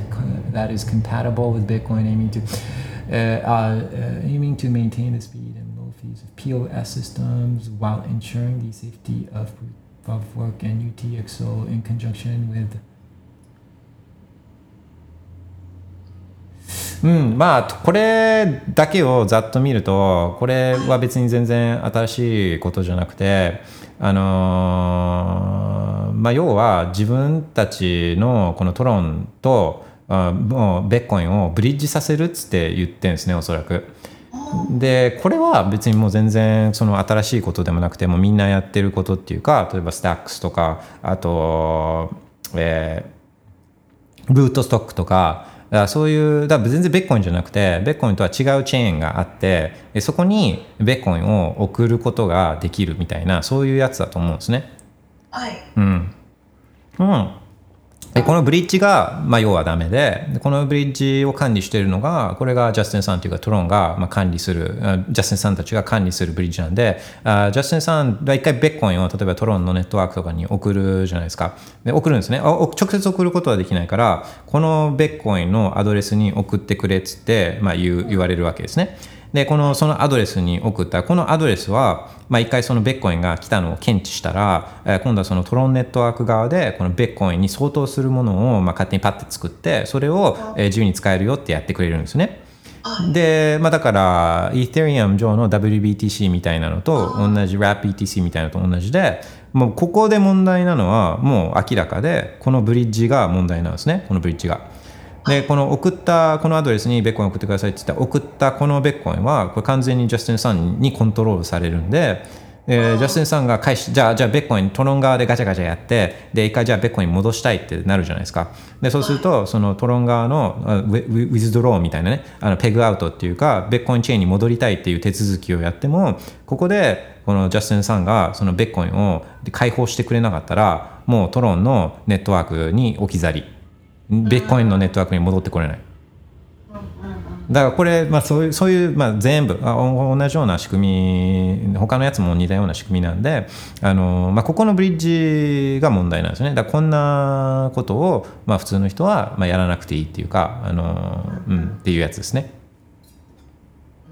そうブリッジを通す通させてくれない問題まあそれ通させないとブリッジ通させないと、まあ、もちろんそのみんながブーブー言ってで誰も使ってくれなくなったりとかあの信用してくれなくなっちゃうからだからまあよっぽどのことがない限りこのブリッジはあのそういった通通させないっていうことは、まあ、それはあんまりやらないんですけどでもこのブリッジがハックされることもあるんですよね。まあ、ハックされるんですよ。うん、だからみんなみんなベッコインがそこのブリッジにこう溜まってるんですけどこのブリッジ自体をハックしてこの全部あベッコインを持ってっちゃうみたいな。そうするとトロン側にあるこのベッコインの化身みたいなベッコインのを表しているよくわかんないトロンのトークンってっていうのはもう価値を失うのでみたいなそういうやつですね。うん。あのししょうもないですか？もしかしてうんまあしょうもないとあの、うん、しょうも WBTC をしょうもないって思ってるんだったらもうあの、いうん、しょうもないですね。うん、とか、うん、ああんまりこうな何でも、うん、そうですね。だ例えばうーんまあえそういう NFTs というか、まあ、NFTs と、まあ、そういうそういうものがすごい好きででそれをベーコインで買いたいとかででその NFTs をそのトロントロントロンのブロックチェーン上で、えー使うことに対して別に抵抗がない人があベーコイン持ってて、まあ、それであじゃあ買おうかベーコインで買おうかなっていうのでまあ、き要はベッコインを使使いたいっていうか売りたいって思ってる人にとってみればまあ別にいいのかもしれないですけどそのトロンを使いたい人にとってみればね、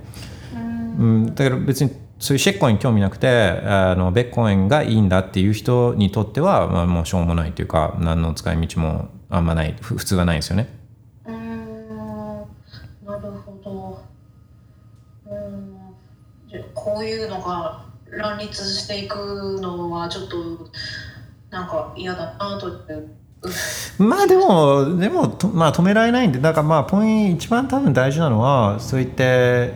えーまあ、ブリッジとかも、ブリッジとかもすごい使いやす使いやすくなってるんですよね。で、そういうアプリ上のルックスっていうか、この UI とかも UX とかも、まあ、よく昔に比べれば良くなってて、結構そのユーザー体験は良くなってるんで、みんながこう安心して、それをこう、あ、安心なんだとかっていうので錯覚して、えーそのリスクとかを知らずに手軽にブリッジとかを使っちゃうと他のチェーンにベッコインを持ってっちゃうと持ってっちゃうのはこれは良くないと思うんですよね。うん、だからこれベッコインじゃないんだよってだこういうふうにそうね良くないところとしてはこのベッコインの Layer 2でそのベッコインのセキュリティに裏付けられてみたいなそういう印象を与えるような、まあ、これはご完全に誤解なんでこれは完全に嘘なんであのそれそういうのは良くないとは思うんですよね。うん、ブリッジは本当は良くないです。あのまあ本当ブリッジはその通させてくれないとブリッジを通させてくれ、まあ、た頼み込んで通させてくださいっつって言ってやってもしラッキーだったら返せ返してもらえない本当に銀行に銀行にお金を預けてるのと同じような状況でで銀行が引き出させてくれないようなとか取引所？取引所に取引所にベッコインを置いてて、まあ、日本の取引所とかベフライとかコインチェックとかにベッコインそこで買ってで引き出そうとしても引き出させてくれなかったりするときにすごいストレス感じると思うんですけど、まあ、一応日本の取引所だったら、まあ、資料とか出せばあのまあ送ってくれたりするんですけどこれがこの人たちどこにいる誰か分かんないじゃないですかこのトロンとかの人たちって。でラッキーだラッキーだったら返してもらえるだけどなじゃあ何のためにそんなことをわざわざそういうストレスをね感じてもう本当に戻ってきたらラッキーみたいな状況にわざわざこう置かなきゃいけないのかって、ま、毎回自分思っちゃうんですよ。ででその持ってけばそこにベッコイン持ってったら、まあ、そこの DeFi とかで、えー、このなんかベッコインをステーキングしてでそしたら 5%, 5とか10%とかの金利がもらえるからだからそれを取りに行こうと思ってって言うけどベッコインって、まあ、何回もあのあのリバタイマンラジオでも見てますけど1年間で倍以上になったりとかするんですよね。そういうそういうもうとてもとてつもない人類史上最強のリターンが得られるこのワール・ストリート・ブローズたちが今から俺ら混ぜてくれよってこうブルがバシバシ来るようなそういうアセットなのになんでそんなトロンとか、えー、この信用できない人たちにそれをミスミス渡しちゃうのっていうふうにも思うんですけどでもまあ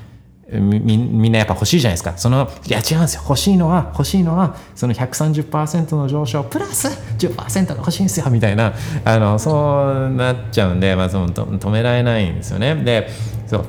まあ、こういうのはあの、まあ、トロンに始まったことじゃなくていっぱいあるんでそのスタックスとかって、まあ、そういうそういう意味でシェックコインチェーンだしあの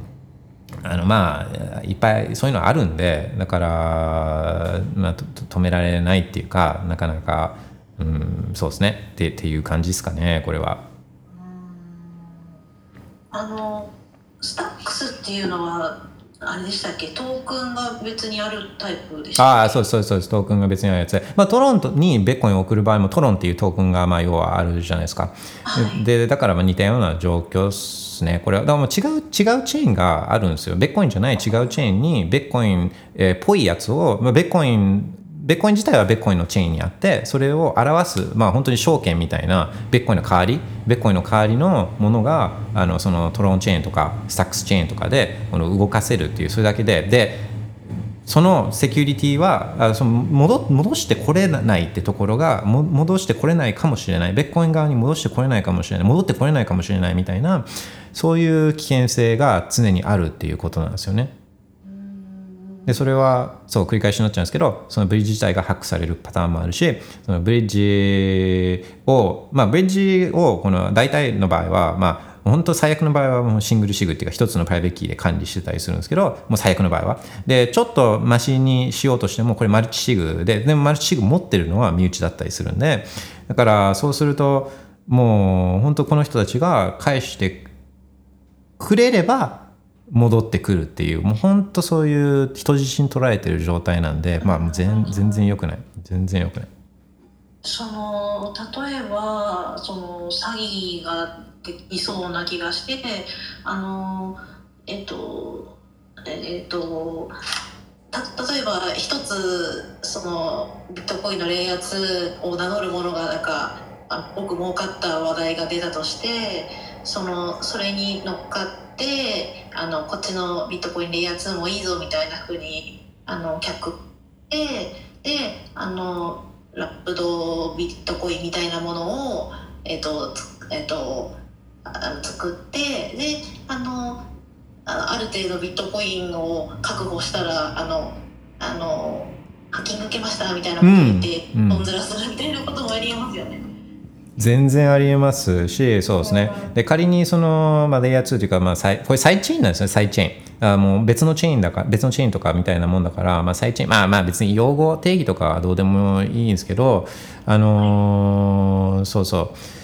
う。そういうパ仮にそのサイドチェーントロンが悪さをしてなかったとしてもトロン上にあるアプリケーションとかをまあ使わせるわけですよね。トトロン上にある DEX とかでこのベッコインをステーキングしてとかっていう。まあ、そういうことをこうややるんやるんででそうすると、まあ、トロン上のトロンとかそれ以外のこの詐欺チェーンの詐欺サイドチェーンの、えーそういうリスク今あ南さんがおっしゃったリスクもありますしそれプラス、まあ、そこのそのチェーンが仮にそういう悪意がなくてもそのチェーン上のスマートコントラクトのリスクもあるんですよね。あそこのそこのチェーン上のサイドチェーン上のこのアプリケーションあの DAP っていうか、まあ、そういうアプリケーションが詐欺の可能性もあるからもうもう何層にもブリッジにまずリスクがあってサイドチェーンの持ち逃げリスクとかバグリスクとかハックリスクとか、まあ、そういうのもあって。でさらにそのそのチェーン上のアプリケーション上もリスクがあってっていうもうリスクしかなくて。でうん。そうだからもうこんなもん普通の人はやる必要なくてでもあのまあ、パンプしてる時は、まあ、みんなもクレイジーになるんであのパンプしてる時はああもうもう別にもうハックされてももうそれは織り込み済みだってもしうまくいけば、えー、1か月で4倍とかになるからもうだからもうもういいや行っちゃえみたいなことをまあすごい、えー、熱狂してる時はやっちゃうんですよねみんなね。うんだからまあこれは止められないんでもう、まあ、いつもあのまあ、あのよよく自分がツイートしてるのがあのもうそんなステーキングやらないとか取引所から出すとかあのビットコインをそんなわずかな金利しょぼい金利のためにステーキングしないとかっつって言ってるのもそういう注意喚起とかしかもうないないんですよね。うん注意喚起しかやれることはなくて、こういうの出てくるんで、ビットコインがさらに盛り上がってくると、このビットコインレイヤー2とかビットコインサイドチェーンとか、あの、出てくるんで、あ、そまあ、これも面白い話で、まあ、もうちょっとそういう大きい流れで見ると、もともとベッコインしかなかったわけですよね。もともとベッコインしかこうブロックチェーンっていうのはなくて、で、それ以外の、あ、じゃあベッコインをコピーしたような、このベッコインのコピーが出てきて、このライトコインとか、そういうのが、まあ、ドージとかそういうのが出てきたりとかして、で、まあ、これも全部独立してるんですよね。バラバラに存在しているブロックチェーンというかデータベースで。で、そうすると、まあ、イー t リアムとかそういうデータベース、ブロックチェーン上で、このアプリケーションを動かすよう、動かす動かすことができるようなものがこう出てきて、でこれも独立してるんですね。みんなバラバラに存在してたんですけどじゃあこうやっていっぱいこうデータベースが出てきたからじゃあこれらをこうつなげようぜ通信できるようにしていこうぜっていう流れがあったんですね。でこれがインターオペラビリティってやつで interoperability っていうやつで、まあ、それでデータベースをブロックチェーンねブロックチェーンデータベースだからこのデータベースたちをあの交互にこう通信できるようにしようよって。でこれができるようになればできるようになればこのベッコインをあライコインとかあとはじゃあイーテリウムとかに送ってこのイーテリウム上だとアプリケーションが走らせられるからこのベッコインを貸し出すようなとかベッコインをトレードするようなそういうアプリケーションでも使えるようにしていきましょうよみたいなそういう流れが、まあ、流行りとしてあったんですよね。はい、うん、でこれがだからそういうのに取り組んでたのがあカースモスとか、えー、ポルコドポルカドットとかまあ、そういうやつですよね。そういうのはじゃああの直接つなぐ直接このベーコインとあイテリアムとかベーコインとライコインとかをつなげていくように一個一個つなげていくんじゃなくてもうこの全部をつなげちゃうようなそういう仕組みをこう作るっていうのがだからカースモスとかあポルカドとかそういうのが出てくるんですよね。ででもそれもまあいろいろ課題とかまあ難しかったりとかいろいろあるからこのインターオペラビリティ的なやつはなかなか進まなかったんですけどあの、まあ、そこでこの妥協案じゃないけどもうじゃあブリッジでつなげちゃえみたいな。だからもうこれは人が間に立ってこのブリッジの番人がを人と人として置いてでその人がだって俺が受け入れて俺がその代わりみたいなものをイーサイーサリアムでこの放出すればいいんでしょみたいなそういうブリッジ、えー、とかが、まあ、あのその妥協案じゃないけど出てきたんですよねブリッジが。で最初はまあそれもいろいろ難しかったんですけど、まあ、それをこう何年も経つとあもうもうもう結構経つんでそういうブリッジとかが主流になり始めてもうあ 4, 4年5年とかもう結構経つんでその最初はこう使いづらかったブリッジとかも結構使いやすくなってるんですよこのユーザー体験としては、うん、もう普通に、えー、アプリ上この例えばイーテリアムにベッコインを持っていきたかったらとかそういうあのあのそう、イーテリ持ってきたかったら、あ本当にペッツって、えー、ペグ、ペグインとかっていうのでビットコインのアドレスが出てくるんで、そこに送ったら、で、そこで検知、検知をしたら、ビットコインが来たっていうのを検知したら、そのイーテリム側でピュッツってね、そういう、あの、ビ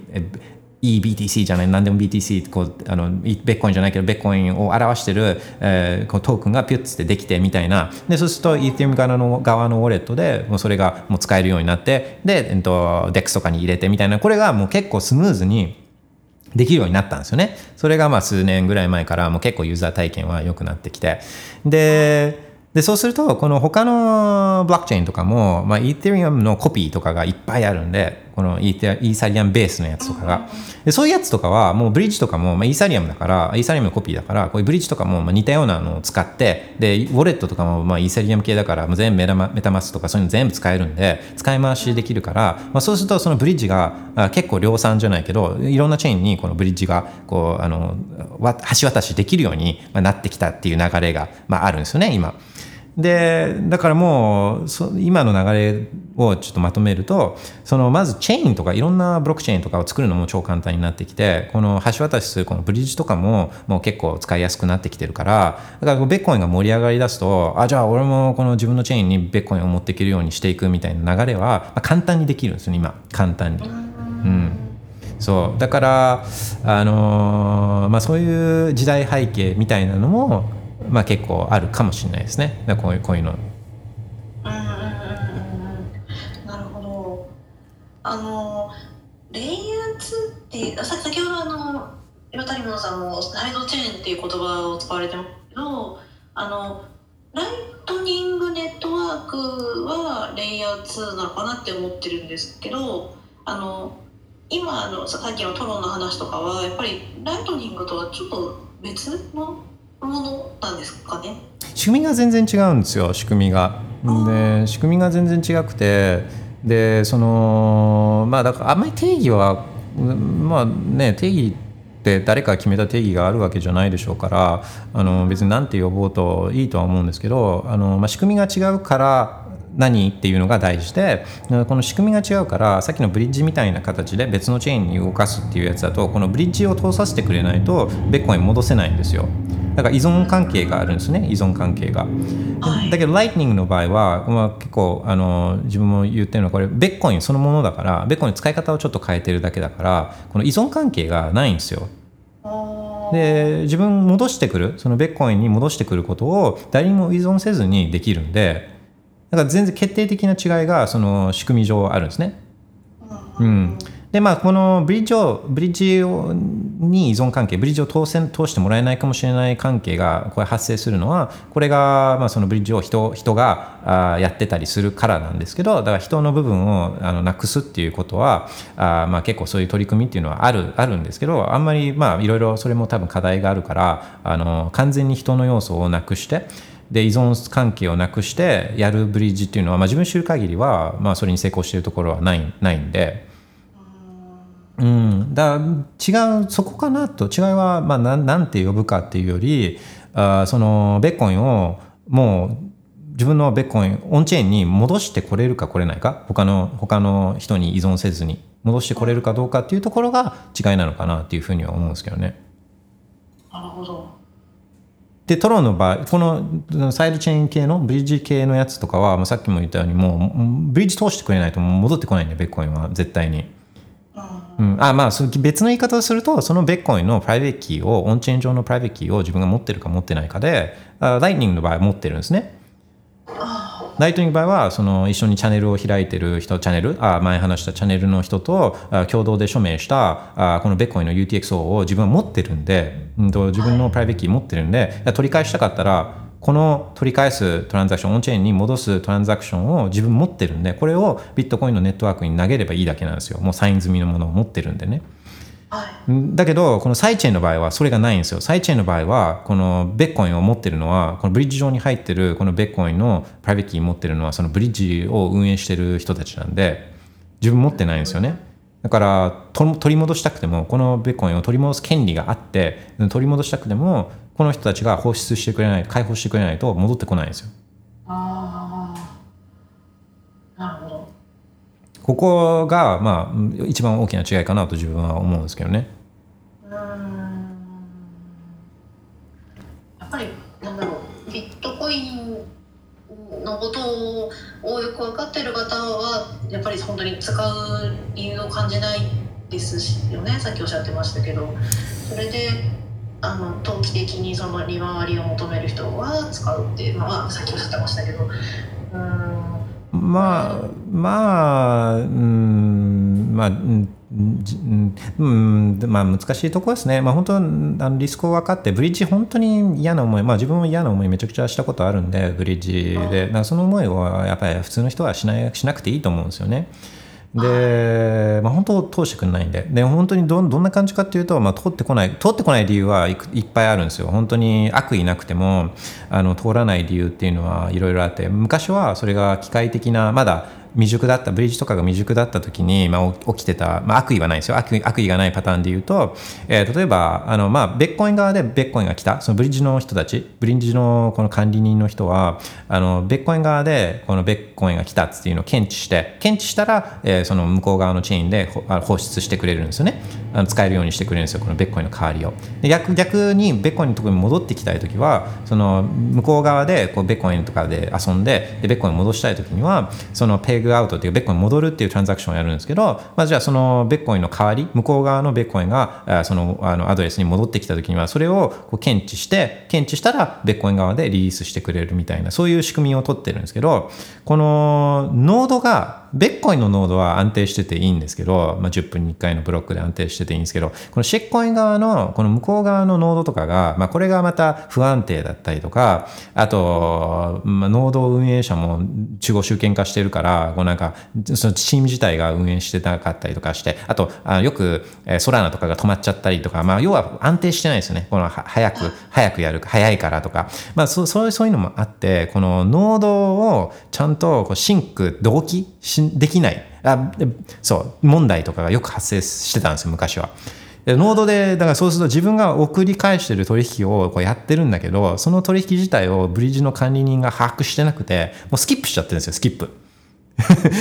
で、だから、おい、おい、お前ら、えっ、ー、と、この、俺のこの取引、えー、このベッコに戻す側の取引をもう完全に見逃してるから、ちょっとチェックして送ってくれよみたいなのを、この直接やり取りする。これ全然ディーセントライズじゃないじゃないですか。で、そうすると、その向こう側で、その、あの、管理人のおじさんで、管理人のおじさんが、ちょっとじゃあ見てやるけど、まあ、これから今から旧正月だから、あの、見てあげられるのは1週間後だけどね、みたいな、なんかそんなのやって、やっと、ああ、やっと、ああ、戻ってきたみたいな。これラッキーパターンです、こんなのは。こんなのはラッキーパターンなんで、普通の人は、まあ、こんなことは、まあ、やる必要ないんですけど、ただ、まあ一応、ちょっとその中立的な見方をなるべくまあするのを心がけるとすると実際 USDT ってトロン上が一番使われてるっていうデータはあるんですね。そういうあのアフリカとかそういうところではみんなトロンの USDT を使ってるんですよ。手数料安いから。でなんで手数料安いかっていうとこれは中央集権的だからっていう、まあ、そういう話なんですけどあの、はい、トロのサーバーしかないんでね。トロ トロがやってる。コストそういう意味で、まあ、ゼロサーバー代ぐらいみたいなそういう話なので、まあ、安くしようとも安く早くは何とでもできるんですけどその中央集権化してるから。だから、だけどまあ、そういうその人たちにとってみると、そのドルの取引にに、えー、手数料をこう、まあ、数ドルかけるのはもうこれもとてもじゃないけど無理だし、えー、仮にこれが50セントとか、その25セントだったとしても、これは無理なんですよね。あの、この人たちの使い方に、えー、を考えると。だからもうそういう人もドルっぽいやつをあ手数料やなしで早く、まあ、低い手数料で早く使えるんだったらそれがこの人たちにとっては自分たちの通貨を使うよりはいいっていうそういうそういう状況なんで自分たちの国の通貨を使うよりはこのトロン上の USDT を使う方がマシと思って使ってるんで、まあ、これを止めることはいいことだとは思わないですよね。まあ教育をしていくっていうのはもちろん大事だけど、まあ、そういう選択をしてるわけだからあのー、なので、なので、その、まあ、この人たちが、じゃあ、そのトロン上で貯めた USDT を、これトロン上のベッコインに変えて、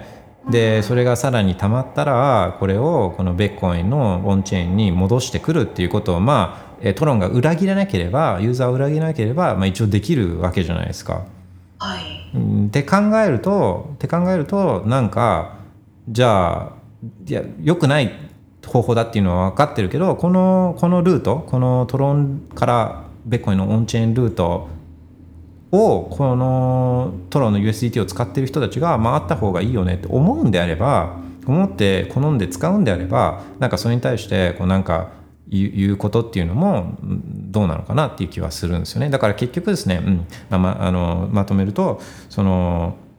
ちゃんと内容分かって分かった上でえーでしかもこのサービスを提供している人が嘘をつかずにね、まあ、あのある程度、まあ、いいところはふかすところはふかすとは思うんですけど、まあ、一応そのリストとかをちゃんと明らかにした上でみんなが納得して使ってるんだったら、まあ、これは自由の範疇かなっていうふうには思うんですよね。うんうんうんあの詐欺的な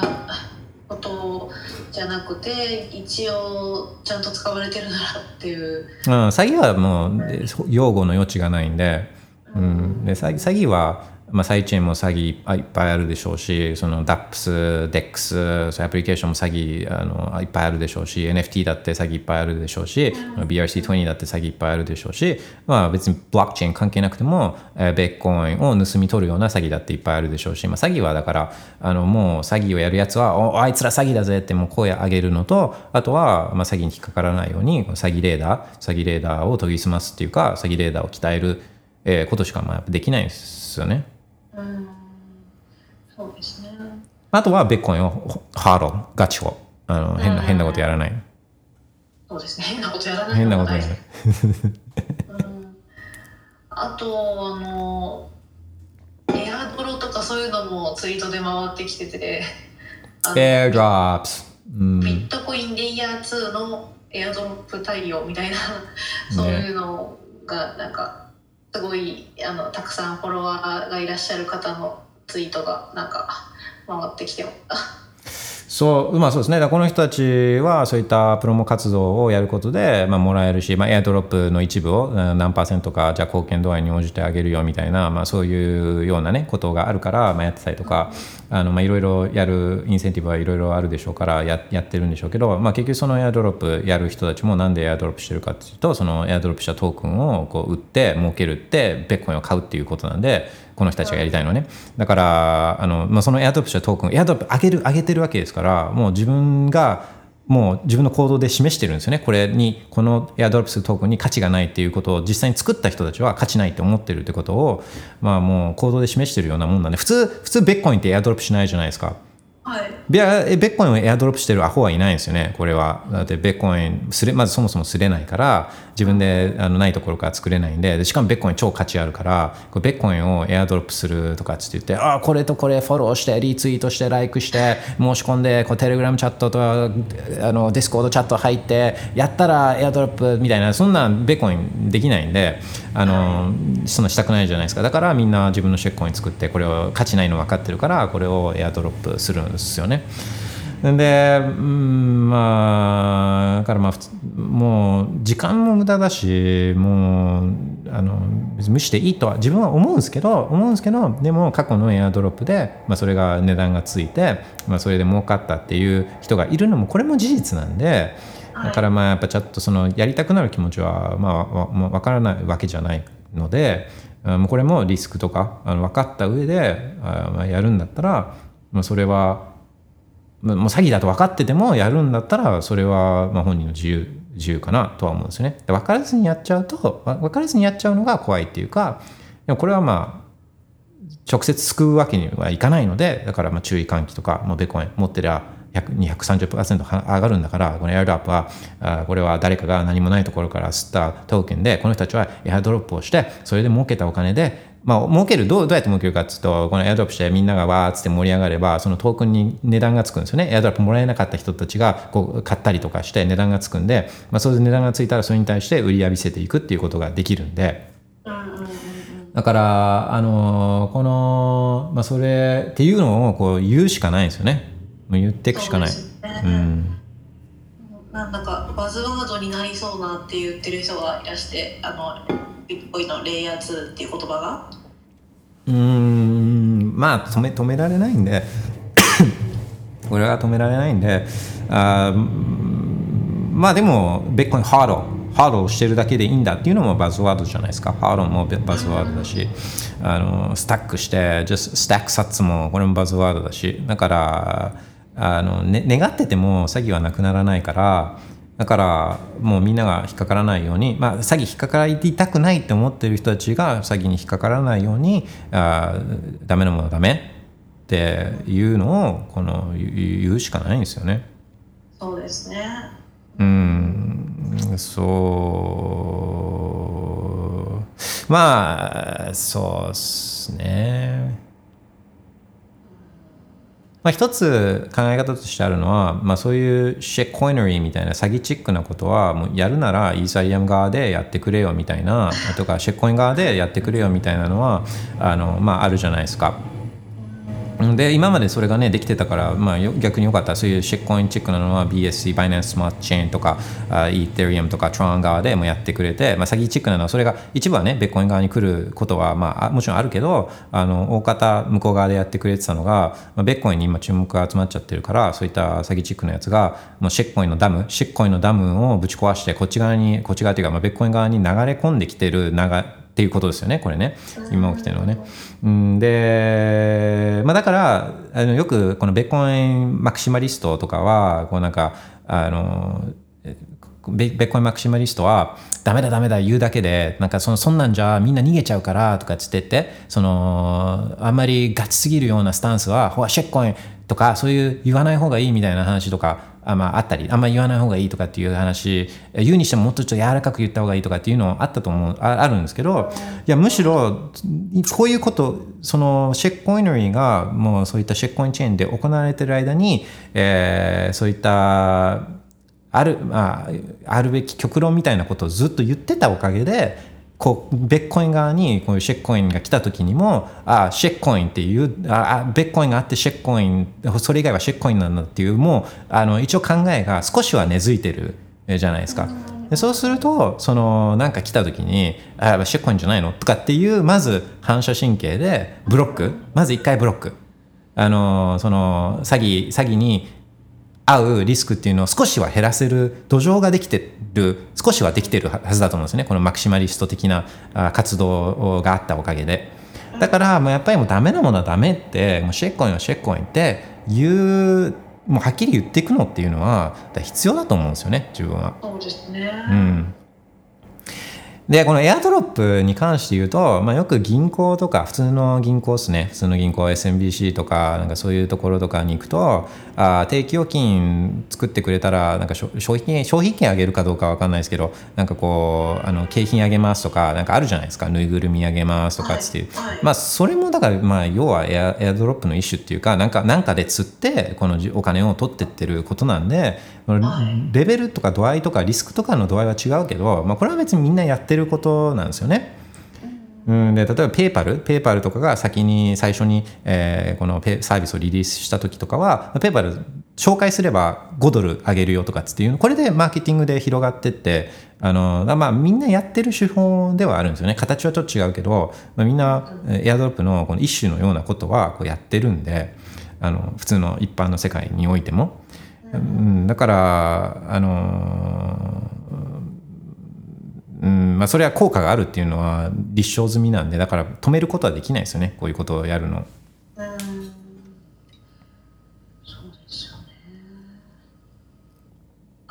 あとあのビット VM ビット VM っていうのがここれなんですかね。あのおちょちょっとわかんないんですけど EVM えっとイーサリアムバーチャルのビットコイン版、えー、そうあのまあ BM とか、まあ、最近出だしてるんですけどあの、まあ、名前もこれもいくつかあってえっ、ー、と、はい、スーパーテストネットとかがっていうビットコイン系のデベロッパーの人たちが、えー、リリースしてたコンセプトもあって、えーと、ちょっと名前がごっちゃになっててあのスーパーテストでしょ？これがやってるのがあ BPM ね。あそうね。そうそうそうそうそう。これはあのちょっと違くてそのイーサリアム EVM のね EVM イーサリアムのコピーとは違うんです。これは。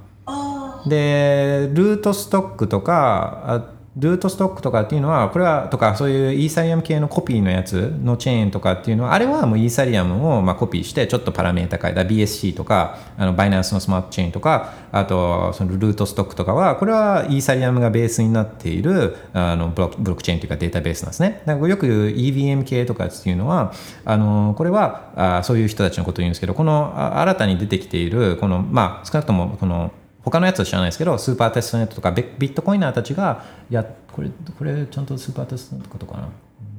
う？んそうだね。そう。がやってるビット BM っていうのはこれはイーサリアムの EVM とは違う話です。似たようなことはできるように、えーようなコンセプトなんですけどイーサリアムのをこうあのコピーしてるっていうわけじゃないんですね。けじゃあ。いや、えっと、バーチャルマシーンっていうのがこれが一つの概念なんですよ、うんバー。チャルマシーンっていうのが。で、うんと、EVM っていうのはイーサリアム版のバーチャルマシーンっていう話で。でそのそうそうそう。でイーサリアム版のバーチャルマシンイーサリアムというバーチャルマシンのコピーっていうのがこれがルートストックとか BSC とかでこのビット BM はバーチャルマシンをビットコインでやるっていうようなそういう話で、まあ、そういう意味で、うんと、構造自体でやり方自体はイーサリアムとは違うんですね。うん、だけどイーサリアムでできるようなことねこのプログラムプログラムをあのビットコインでえやる方法の一つのアイディアとしてこの出てきてるのがこのビット BM っていうやつですね。あなるほど別別なんですねこれ別です。じゃあうん、できるようなあこういうことをじゃあビット BM を使ってどういうことができるようになるかっていうと、まあ、これはイーサリアムでやってるようなことができるようになるよっていうこういう関係性ですね。えっ、とビット BM ではビットコインが使われるんですか？これはちょっと分かんないです。これはあそのネイティブトークンがあるかどうかっていう話ですよね。これは多分だからインプリメンテーションの仕方とかだとは思うんですけど、ビットコインが使われるのはビビットコインのブロックチェーン自体にそのプルーフ、えー証明？なんかの証明を入れていくっていう使い方はするんですね。これはだからそういう意味ではビットコインは使われるけどビットコインのこのデータベースは使われるけどこのビットコインのトークンビットコインのトークンがあの ETH, ETH, ETH の代わりみたいな感じで使われるかどうかはこれはちょっと自分はよく分かんなくて多分インプリメンテーション次第ではここは別になんか何とでもなるのかなっていう気はするんですよね。ちょっとニュアンスの違い伝わってますかね。あのビットコインのブロックチェーン自体は使うんですここにこのビット BM のバーチャルマシーンで、えーやろうとしているようなことのあのプルーフみたいなものをあ送るんですね。送るビットコインの方に。ビットコインの方に送るっていうことをあのそういう使い方をするんですけどじゃあその ETH みたいな ETH トークンみたいなものあをがをこの BTC が代替するのかどうかそのビット BM 側でするのかどうかっていうとこれはちょっとなんかよくわかんないですあの導入の仕方とかにもよると思うんですよね。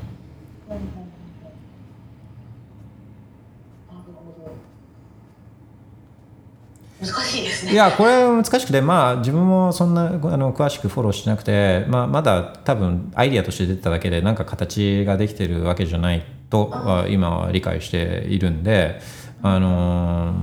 ーまああん、うん、時間もちょっと有限だから、まあ、こういうのは全部基本的には実際に自分が触れるところまでされるところになるまで自分はもう完全放置してるんですよね。誰誰かむしろ教えてほしいみたいな。まあでも教えてほしくもないな。あのっていうのももう頭パンクしちゃうんで そうそうそう。だ多分多分うん。いろんなものがどんどん出てきますね。そうですねうんいろいろ出てくるからあんま一個一個をフォローするのは自分の得意分野じゃないんであの自分の得意なのはあそのベッコインの一番自分が大事だと思っているその経済的自由、まあ、自由を勝ち取るためのこの経済的自由を得られる最も強力なツールとしてのベッコインの使い方使われ方とかに自分は興味があるんであのそれに関係してきたものそれに関係してきたものをあオールインで見ていくっていうことを自分はやってるんですね。だからうんい全部なんかベッコインの全てをこうカバーしてたらあ1日72時間ぐらいあっても足りないんで、うん、そうですね。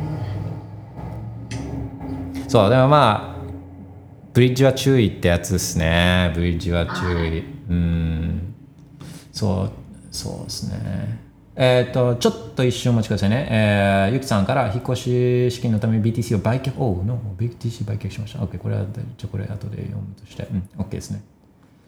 一応、ブリッジに関しては、そんな、あ、じゃなくて、あれか、あの、レイヤー2、あ、そうそうそう。だまあ言葉にはあんま、その定義も誰かがだこれこれっていう決まりってないから別にまあ呼ぶのも自由じゃないですか。レイヤー2と呼ぶが誰も止めないんで。だからそれは多分ギャーギャー言ってもこうしょうがないとは思うんであ本当誰かに依存してるかしてないかっていう見方をすれば大体のことは分かると思うんですね。であのメルカリのベッコインの話とかあるじゃないですか、メルカリベッコインは、あれはその依存してますかしてませんかとかっていうと超依存なんですよね。メルカリ引き出せない。そもそも多分引き出せないとかそういう,、そういう話だと思うんで。だからこれを別にまあレイヤー2と呼ぼうがサイチェーンと呼ぼう。つまあチェーンじゃないよね。チェーンじゃないけどだからなアカウントって呼ぼうが、まあ、自分だったらこうああアカウント系かなとかっていう感じですけどあとはワイヤレス同士もこれ依存してますかしてませんかって言うと依存してるんで、えーこれはまあそのサイチェーンでもないからあこれはアカウント系かなみたいなとか。で、えーじゃああのあいあれ ETF とか依存してますかしてませんかってもう完全に依存しているからうんとかだからまあこれでもアカウントでもないからとかまあだからもううんな何でもいいんですよね。多分依存してるかしてないかで分ければあもうすんごいクリアになるんじゃないかなっていう気はするんですけどね。ブリッジはまさに依存ですもんねブリッジは超依存なんですよね。ブリッジは、うん、そうですね。依存、依存ですね。例えば、あ WBTC なんかは、まあ、少しそういう意味ではあの発行するときは WBTC って自分が自らあの発行する場合はあの W ベッコインをこの送るんですねこの発行体のところに。であのそのその場合ってまあ、相手がそういう会社があるんであの WBTC の場合はそこに送ってで代わりにその WBTC をもらうっていう多分確かそういう仕組みだったんででこれってじゃあ何みたいな、うん、いう話もちょっとあるしこれ、うん、まあだからあんまり呼び呼び名はあそんなに自分は大事じゃないと思うしあの止められないじゃないですか。こうレイヤー2お前らそのレイヤー2じゃないんだからこの定義によるとレイヤー2じゃないんだからレイヤー2っていう言葉を使うのやめろよとかって言ってもまああのジャスティンはそれ多分聞かないんで。そうそうそうそう。まあそれはもうちょっとしょうがないかなっていう感じですね。なるほど。またこ今年また変な事件とかいないことを祈りたいですね。いやもう絶対起きますよ。あ。うん。絶対起きるから絶対起きるからもうビットコインでもう HODL してればいい。普通の人は HODL してビットコインという最強アセットがあるんだからそれ手に入れたんだったらそれをウォレットに入れてあとは自分の好きなこととか自分の本業とかを一生懸命やるっていうもうそうなんそういうものなんですけどね。あのー絶対起きるんで,、まあ、で何回も起きればなくなりはしないけどでもそれあそういえばそういえばなんかあのあウォレットに入れて自分の本業一生懸命やれっつってなんか言ってたやついたなみたいな思い出してああその確かになとかっつって、まあ、じゃあもうあのビットコインはウォレットに入れて、えーこんなんやっててもこうやって詐欺が起きてるから現実にちょっとじゃああのやってみようそういうふうにちゃんとほど HODL に切り替えようかなとかって思う人が一人でもまあ増えていくんですよね。そういう詐欺がいっぱい起きればもういいかげん詐欺でもなくならないですよねなくならないけどあのーそれをあその詐欺レーダー詐欺レーダーがあ機能し始める人たちは、まあ、少しずつは増えていくんで、まあ、そういうアプローチしかないですよね。詐欺はも絶対起きる。もうレイヤー2も今これ見て、ジャスティンさんとかが手手出してるんだったら、まあ、それ以外のジャスティンさんよりもひどい人たちとかもいっぱい多分手出してくるんで、でそれがさっきも話した流れだと簡単にできるようになってるんで、今は。その何年前に。うん。簡単にできるようになってるんで、あーまあ、これは、うん、絶対増えるでしょうね。うーん嫌ですね いや、まあ、しょうがないです。しょうがないです。あの今ちょちょっと思い出したんですけどあのちょちょっと違う話になりますけどあのビットコイン図鑑であの詐欺ビットコインの詐欺について記事を書いたことがあるんですけど。それってあのなんか次元が違う詐欺なんですあのマルチ商法とか、はいはい。そうだ国際ロマンス詐欺とかなんかあの一般的な人たちに詐欺のことを言おうとするとそっちになっちゃうんですよね。うんうんだけどなんか今度はちゃんとあのブリッジとかそういうことの注意喚起のことも書いた方がいいなって今思いました。そうですねむ昔はそのブリッジがやっぱちょっとまだマイマイナーだったし少しマイマイマイナーって主流じゃなかったし、まあ、ちょっとニッチっていうかでまだあのそういうそういうのを結構見てる人じゃないと分かん分かんなかったやつが、まあ、今だったらそれが簡単に例えばあそういったマルチチェーンウォレットとかも普通に、えーどっか行けリン Google Google App Store から簡単にインストールできたりとかスマホウォレットにもそのマルチチェーンウォレット機能がもう入ってるやつがあったりとかそのややりやすくなってるからだから今まではちょっとクロート向けのあの詐欺だったのも詐欺とかそういうあのリスクだったのももう一般ピープルもあちょっとなんか調べあなんかこれでできるじゃんあ簡単にできるじゃんとかって言ってあこれウォレットじゃんとかって、まあ、ウォレットの形してるからあウォレットじゃんとかって思って簡単にできちゃうう環境が今もうできてるんであのこれは今回のそういう意味でサイクルではこういうのはあ普通に一般ピープルがかかっちゃうそういう詐欺にもなんかなり得るような気はしたんですよね今話聞いて。怖い。うーんそうそうそうそう。ブリッジダメよ。ブリッジのうんブリッジはまず要注意っていうことですね。うん、うん、そうねありがとうございます。いろいろ。そんなところですはい。今日勉強になりました。Alright もうブリッジさんありがとうございますはいありがとうございます Have a wonderful day ありがとうございましたはい、失礼しますね。すいません。はい。いや、本当皆さん、ブリッジ系とかサイドチェーンとか、あベーコンを使ってリターンをとかっていうのは、もう、まあ、普通はやんなくていいですからね、普通は。うん、OK。で、ゆきさん。こんにちは。引っ越し資金のため BTC を売却しました。ついでにパーナーの高いドラム洗濯機とか夏タイヤ買うので合計えー0.13くらい売りました涙マーク、えー生活のためには仕方ないことなので売るべき時には売るもんだと考えてますいやそうですねそれも自分は思っていてもう本当にその生活とか自分の人生に対して、まあ、だから、ベッコインってハーロー、ベッコインがエグジット、ベッコイン売ってどうすんのつって、ベッコイン最強アセット手に入れたんだから、これを売ってどうすんのみたいなのはまあ言ってるんですけど、じゃあ、一生売らないのかっていう話ですね。で、まあ、一生売らなくていいんだったら売らなくてもいいですし、えーでもただ、自分の人生にいいインパクトを与えるような、いいインパクト、ポジティブなインパクトを与えるられるような使い道が出てきたんだったらそれは使うべきなんですよ。だ優先すべきはベッコインの数、えースタッシュベッコインのスタックの数じゃなくて自分の幸福度これを、えマクシマイズする。幸福度マクシマイズマクシマリストが、まあ、いいと思うんですよね。あそれが、まあ、生きてる理由だったりもすると思うんで、まあ、そういう意味ではもう、まあ、選択もね毎日するんだったらやっぱ快適な選択って幸福度につながるしあとこの、ね、最高の天気のね春とか夏とかにこのスタッドレスで走るのもこれももう絶対夏タイヤのが幸せなんで、うん、これはそうですね。これはそういうもんだと思うんですよね。しかもタイミング的にもベッコンが上がってる時だから、まあ、タイミング的にも最高だし、えーこれは自分も大賛成ですね。自分の人生にいいインパクトを与えられるようなそういう使い道が出てきた時はこれはもう躊躇なく使うっていうことですね。OK、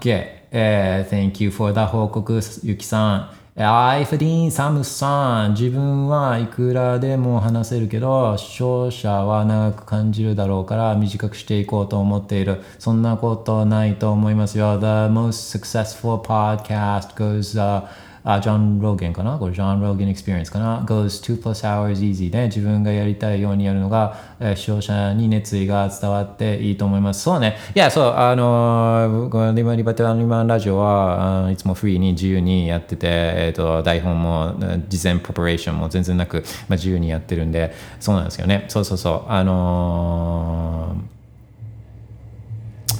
そうね。まあなんなんとなくこう1時間ぐらいがでもいいのかなっていう気はあしてるんですけどそうそう話すことがいっぱいあるときは We go on for two hours ね。OK Thank you so much ね。そうで、えー、コメントというか、えーリプライメッセージはこれで全部だと思うんですけどさっきの反省から、えーコメントを締め切るまでにこの30分ぐらい時間差を置くのはどうかなと思う。30分じゃない30秒ぐらい、えちょっと待ってから、えスペースを閉じようと思うのでクロージングリマークスみたいなそういうのもちょっとやっていこうかななんて。あーうんイバタリマラジオは常にイボルブしてるんで常にレベルアップしているんでそんなようなことを考えたりもするんですけど OK 今日はそんなとこっすかね。うん詐欺は詐欺はなくならないんで。うん、だからやっぱ詐欺チックなことをやってる人たちがいたらあまあ自分は関係ないやって思うんじゃなくてまああれは詐欺だよっつっていうふうに、まあ、言っていくってことがあの大大事なんですよね。で、エアドロップね、エアドロップも、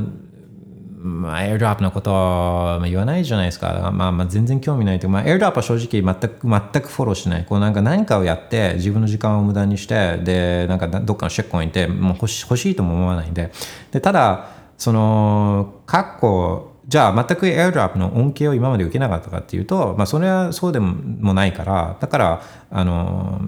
だからこうちょっとそのエアドロップを追いかけてる人たちの気持ちももちろん分かるんですよね。で例えばでもそんなエアドロップを追いかけてたわけじゃなくて例えば過去あまあまあみんながねモデルにしてるようなケースというか過去にこういう成功体験があるから、まあ、エアドロップがこんだけ増えちゃったっていう話を、まあ、一応するとすると、えーもうでも忘れちゃったな。あ、まあ、ユニスワップか。ユニスワップとか、ユニスワップのこのエアドロップとかあったんですよね。その DeFi Summer の頃とか、ユニスワップのエアドロップとか結構でかかったりとかして、あの、そうね、そういうのがあったから、うん。でもそれそれうんそうね。でそれなんなんでこう広まっていくか、まあ、どんな感じだったかっていうとこのじゃあ使ってた人たちとかそのアプリケーションとかをこの使ってた人たちに対してこの early adopter たちね early adopter early supporter たちにこの還元するためにとかって言ってその過去に使ったそのアプリケーションを使った人たちに対してこれ全部記録がねあのブロックチェーン上に残ってるんでこの人たちに対してこのエアドロップをするみたいなそういうやり方がまあ、あの初期の頃は一般的だったんですね。今はそれに加えてなんかアカウントフォローしたりとか多分いろいろ多分やるんだと思うんですけど でそういうアプローチをこうあの取ってたからだからあのあじゃあこのアプリケーションをこう使ってれば後々エアドロップされるんじゃないかみたいなねだからそういう期待が生まれるようになってだからエアドロップ目的でちょっと使ったりとか、まあ、そういう活動みたいなのがあの広まっていったっていう背景がこうあるんですあるんですよね。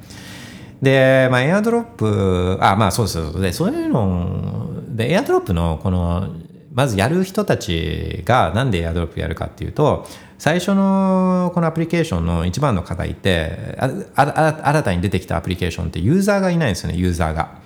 でそのユーザーに来てもらわなきゃいけないからそのユーザー獲得のために、まあ、なんかこうなんかもらったらそれをこう使う使ってみるっていう、まあ、そういうインセンティブが、まあ、インセンティブというかそういう誘因が出てくるじゃないですかなんかもらったらあじゃあなんか使ってみようかなとかっつって一気にこうユーザー獲得、えできるっていうのが、まあ、一つの側面として言われるんですけどでも、まあ、ほとんどの人は別にそのアプリケーション自体に魅力がなければ、まあ、もらったものを売って終わりじゃないですか。売って終わり。でまあ時代背景で言うとそのエアドロップの前にこう使われてた手法がこれが ICO とかなんですけど ICO は規制の関係とかで、まあ、なかなか激しくあのできなく派手にできなくなったんでこのエアドロップがその一つの資金えー調達じゃないけど、この資金調達の方法として使われるようになったんですね。で、まあどうするかっていうと、まあエアドロップして、このプロジェクトを hype させて、で、そのエアドロップしたトークンを、まあその頃には DEX とかができてたんで、このエアドロップしたトークンと、あとなんか別のステーブルコインとか持ってきて、で DEX 上でこのトレード、そのエアドロップしたトークンとかをこうトレード、売買できる市場を作るんですね。